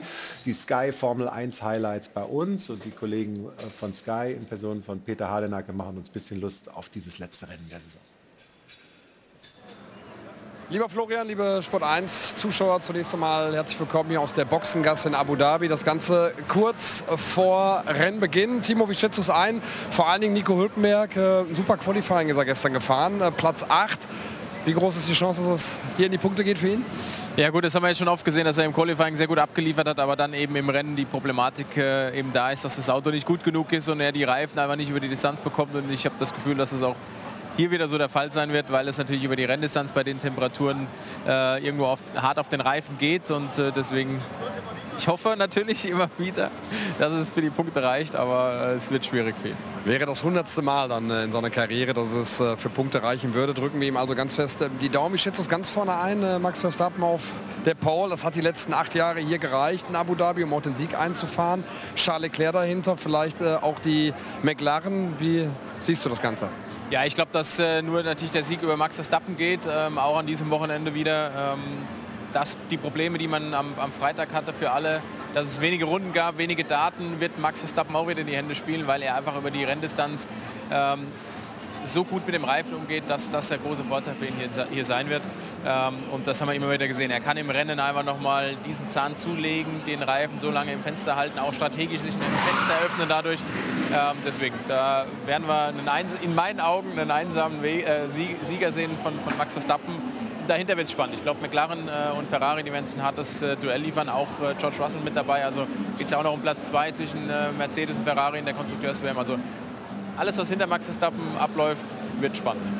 Und Max Verstappen wäre sein 19. Sieg in dieser Saison. Und da schauen wir natürlich dann auch nochmal drauf, auf diese Rekordjagd, äh, die er gerade dann natürlich auch dahin legt, der dreimalige Weltmeister. Steht vor der Garage von Alpha Tauri, hat einen guten Grund. Franz Toast, äh, der Teamchef, der sagt Adieu hier in der Formel 1 nach 18 Jahren, die er als äh, Teamchef für die Scuderia Alpha Tauri unterwegs gewesen ist. Auch das natürlich Bestandteil unserer Sendung. Also wir haben alles mit dabei, das Sportliche, das Emotionale und, und, und. Also das rundum sorglos Paket gleich hier bei Sky, der letzte Tanz der Formel 1 Saison 2023. Und damit zurück zu euch, Florian. Danke Peter, danke Timo.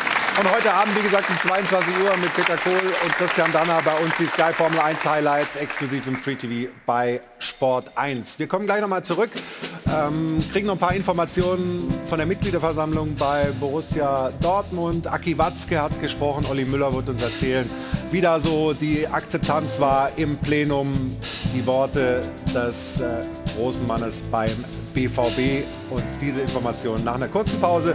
Wenn wir uns wieder melden hier aus dem Airport Hilton. Der Stahlberg Doppelpass geht dann in die letzte Runde. Bis gleich.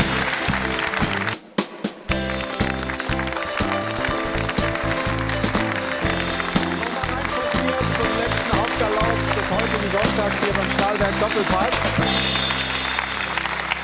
Ruth ist mittlerweile bei uns in der Runde angekommen, aber wir wollen schnell mal nach Dortmund schalten. Aki Watzke hat äh, gesprochen. Olli Müller kann uns mal so ein bisschen erzählen, wie die Rede aufgenommen ist und vielleicht was die wichtigsten Punkte waren. Also die Rede ist relativ gut aufgenommen worden, war rhetorisch jetzt auch nicht ungeschickt, die Rede von Hans-Joachim Watzke. Es war, wie häufiger auch mal auf diesen Mitgliederversammlung, eine Rede mit einer Kampfansage, diesmal allerdings nicht in Richtung der Konkurrenz in der Fußball-Bundesliga. Das wäre ja auch schwer möglich, man hing zehn Punkte hinter den Bayern her. Es war eher eine Kampfansage an den Medien, also der Verein würde sich einem medialen Trommelfeuer ausgesetzt sehen seit Monaten, das er seit Jahren nicht mehr erlebt hatte, sagte Hans-Joachim Watzke, das ist nur eine Darstellung, die etwas stark übertrieben ist. Aber man braucht natürlich auch in einer Situation, wo nicht alles rund läuft, gewisse Feindbilder. Ähm, er sagte, klar, es hätten ein paar Punkte mehr sein können, müssen in dieser Saison. Er hat ja auch gesagt und eingeräumt, dass er selber erst vor kurzem sich vor die Mannschaft gestellt hat und dort recht deutliche Worte gefunden hat. Aber insgesamt wähnt er den BVB auf einem guten Weg. Er appellierte jetzt auch an die Mitglieder, sprach immer wieder von der BVB-Familie, appellierte an die Mitglieder und an die Fans, sich nicht auseinander dividieren zu lassen, äh, wie das aussieht, wenn man sich auseinander dividieren lässt. Äh, das hat er dann auch äh, anschaulich dargestellt mit einem Fingerzeig, schaut doch mal nach Gelsenkirchen, die waren vor fünf Jahren noch deutscher Vizemeister. Also eine geschickte Rede von Hans-Joachim Watzke, auch um so ein bisschen die Stimmung rund um den BVB, sagen wir mal, etwas anzuheben. Ja, also das äh, ist dann immer mal wieder gern genommen, die Medien und natürlich äh, in Dortmund der Blick nach Schalke. Also Dankeschön für die Informationen und liebe Grüße nach Dortmund, Olli Müller. Und ich habe mit Schrecken festgestellt, dass wir in zweieinhalb Stunden hier nichts ins Schweinchen geworfen haben. Das müssen wir jetzt ändern. Ähm, deswegen sage ich ja, so eine Jahreshauptversammlung und so eine Rede, das ist schön und gut, aber wichtig ist auf dem Platz. Das sind meine drei Euro hier heute ins Schweindal. Und damit sind wir direkt bei Ruth. Auch noch was raushauen.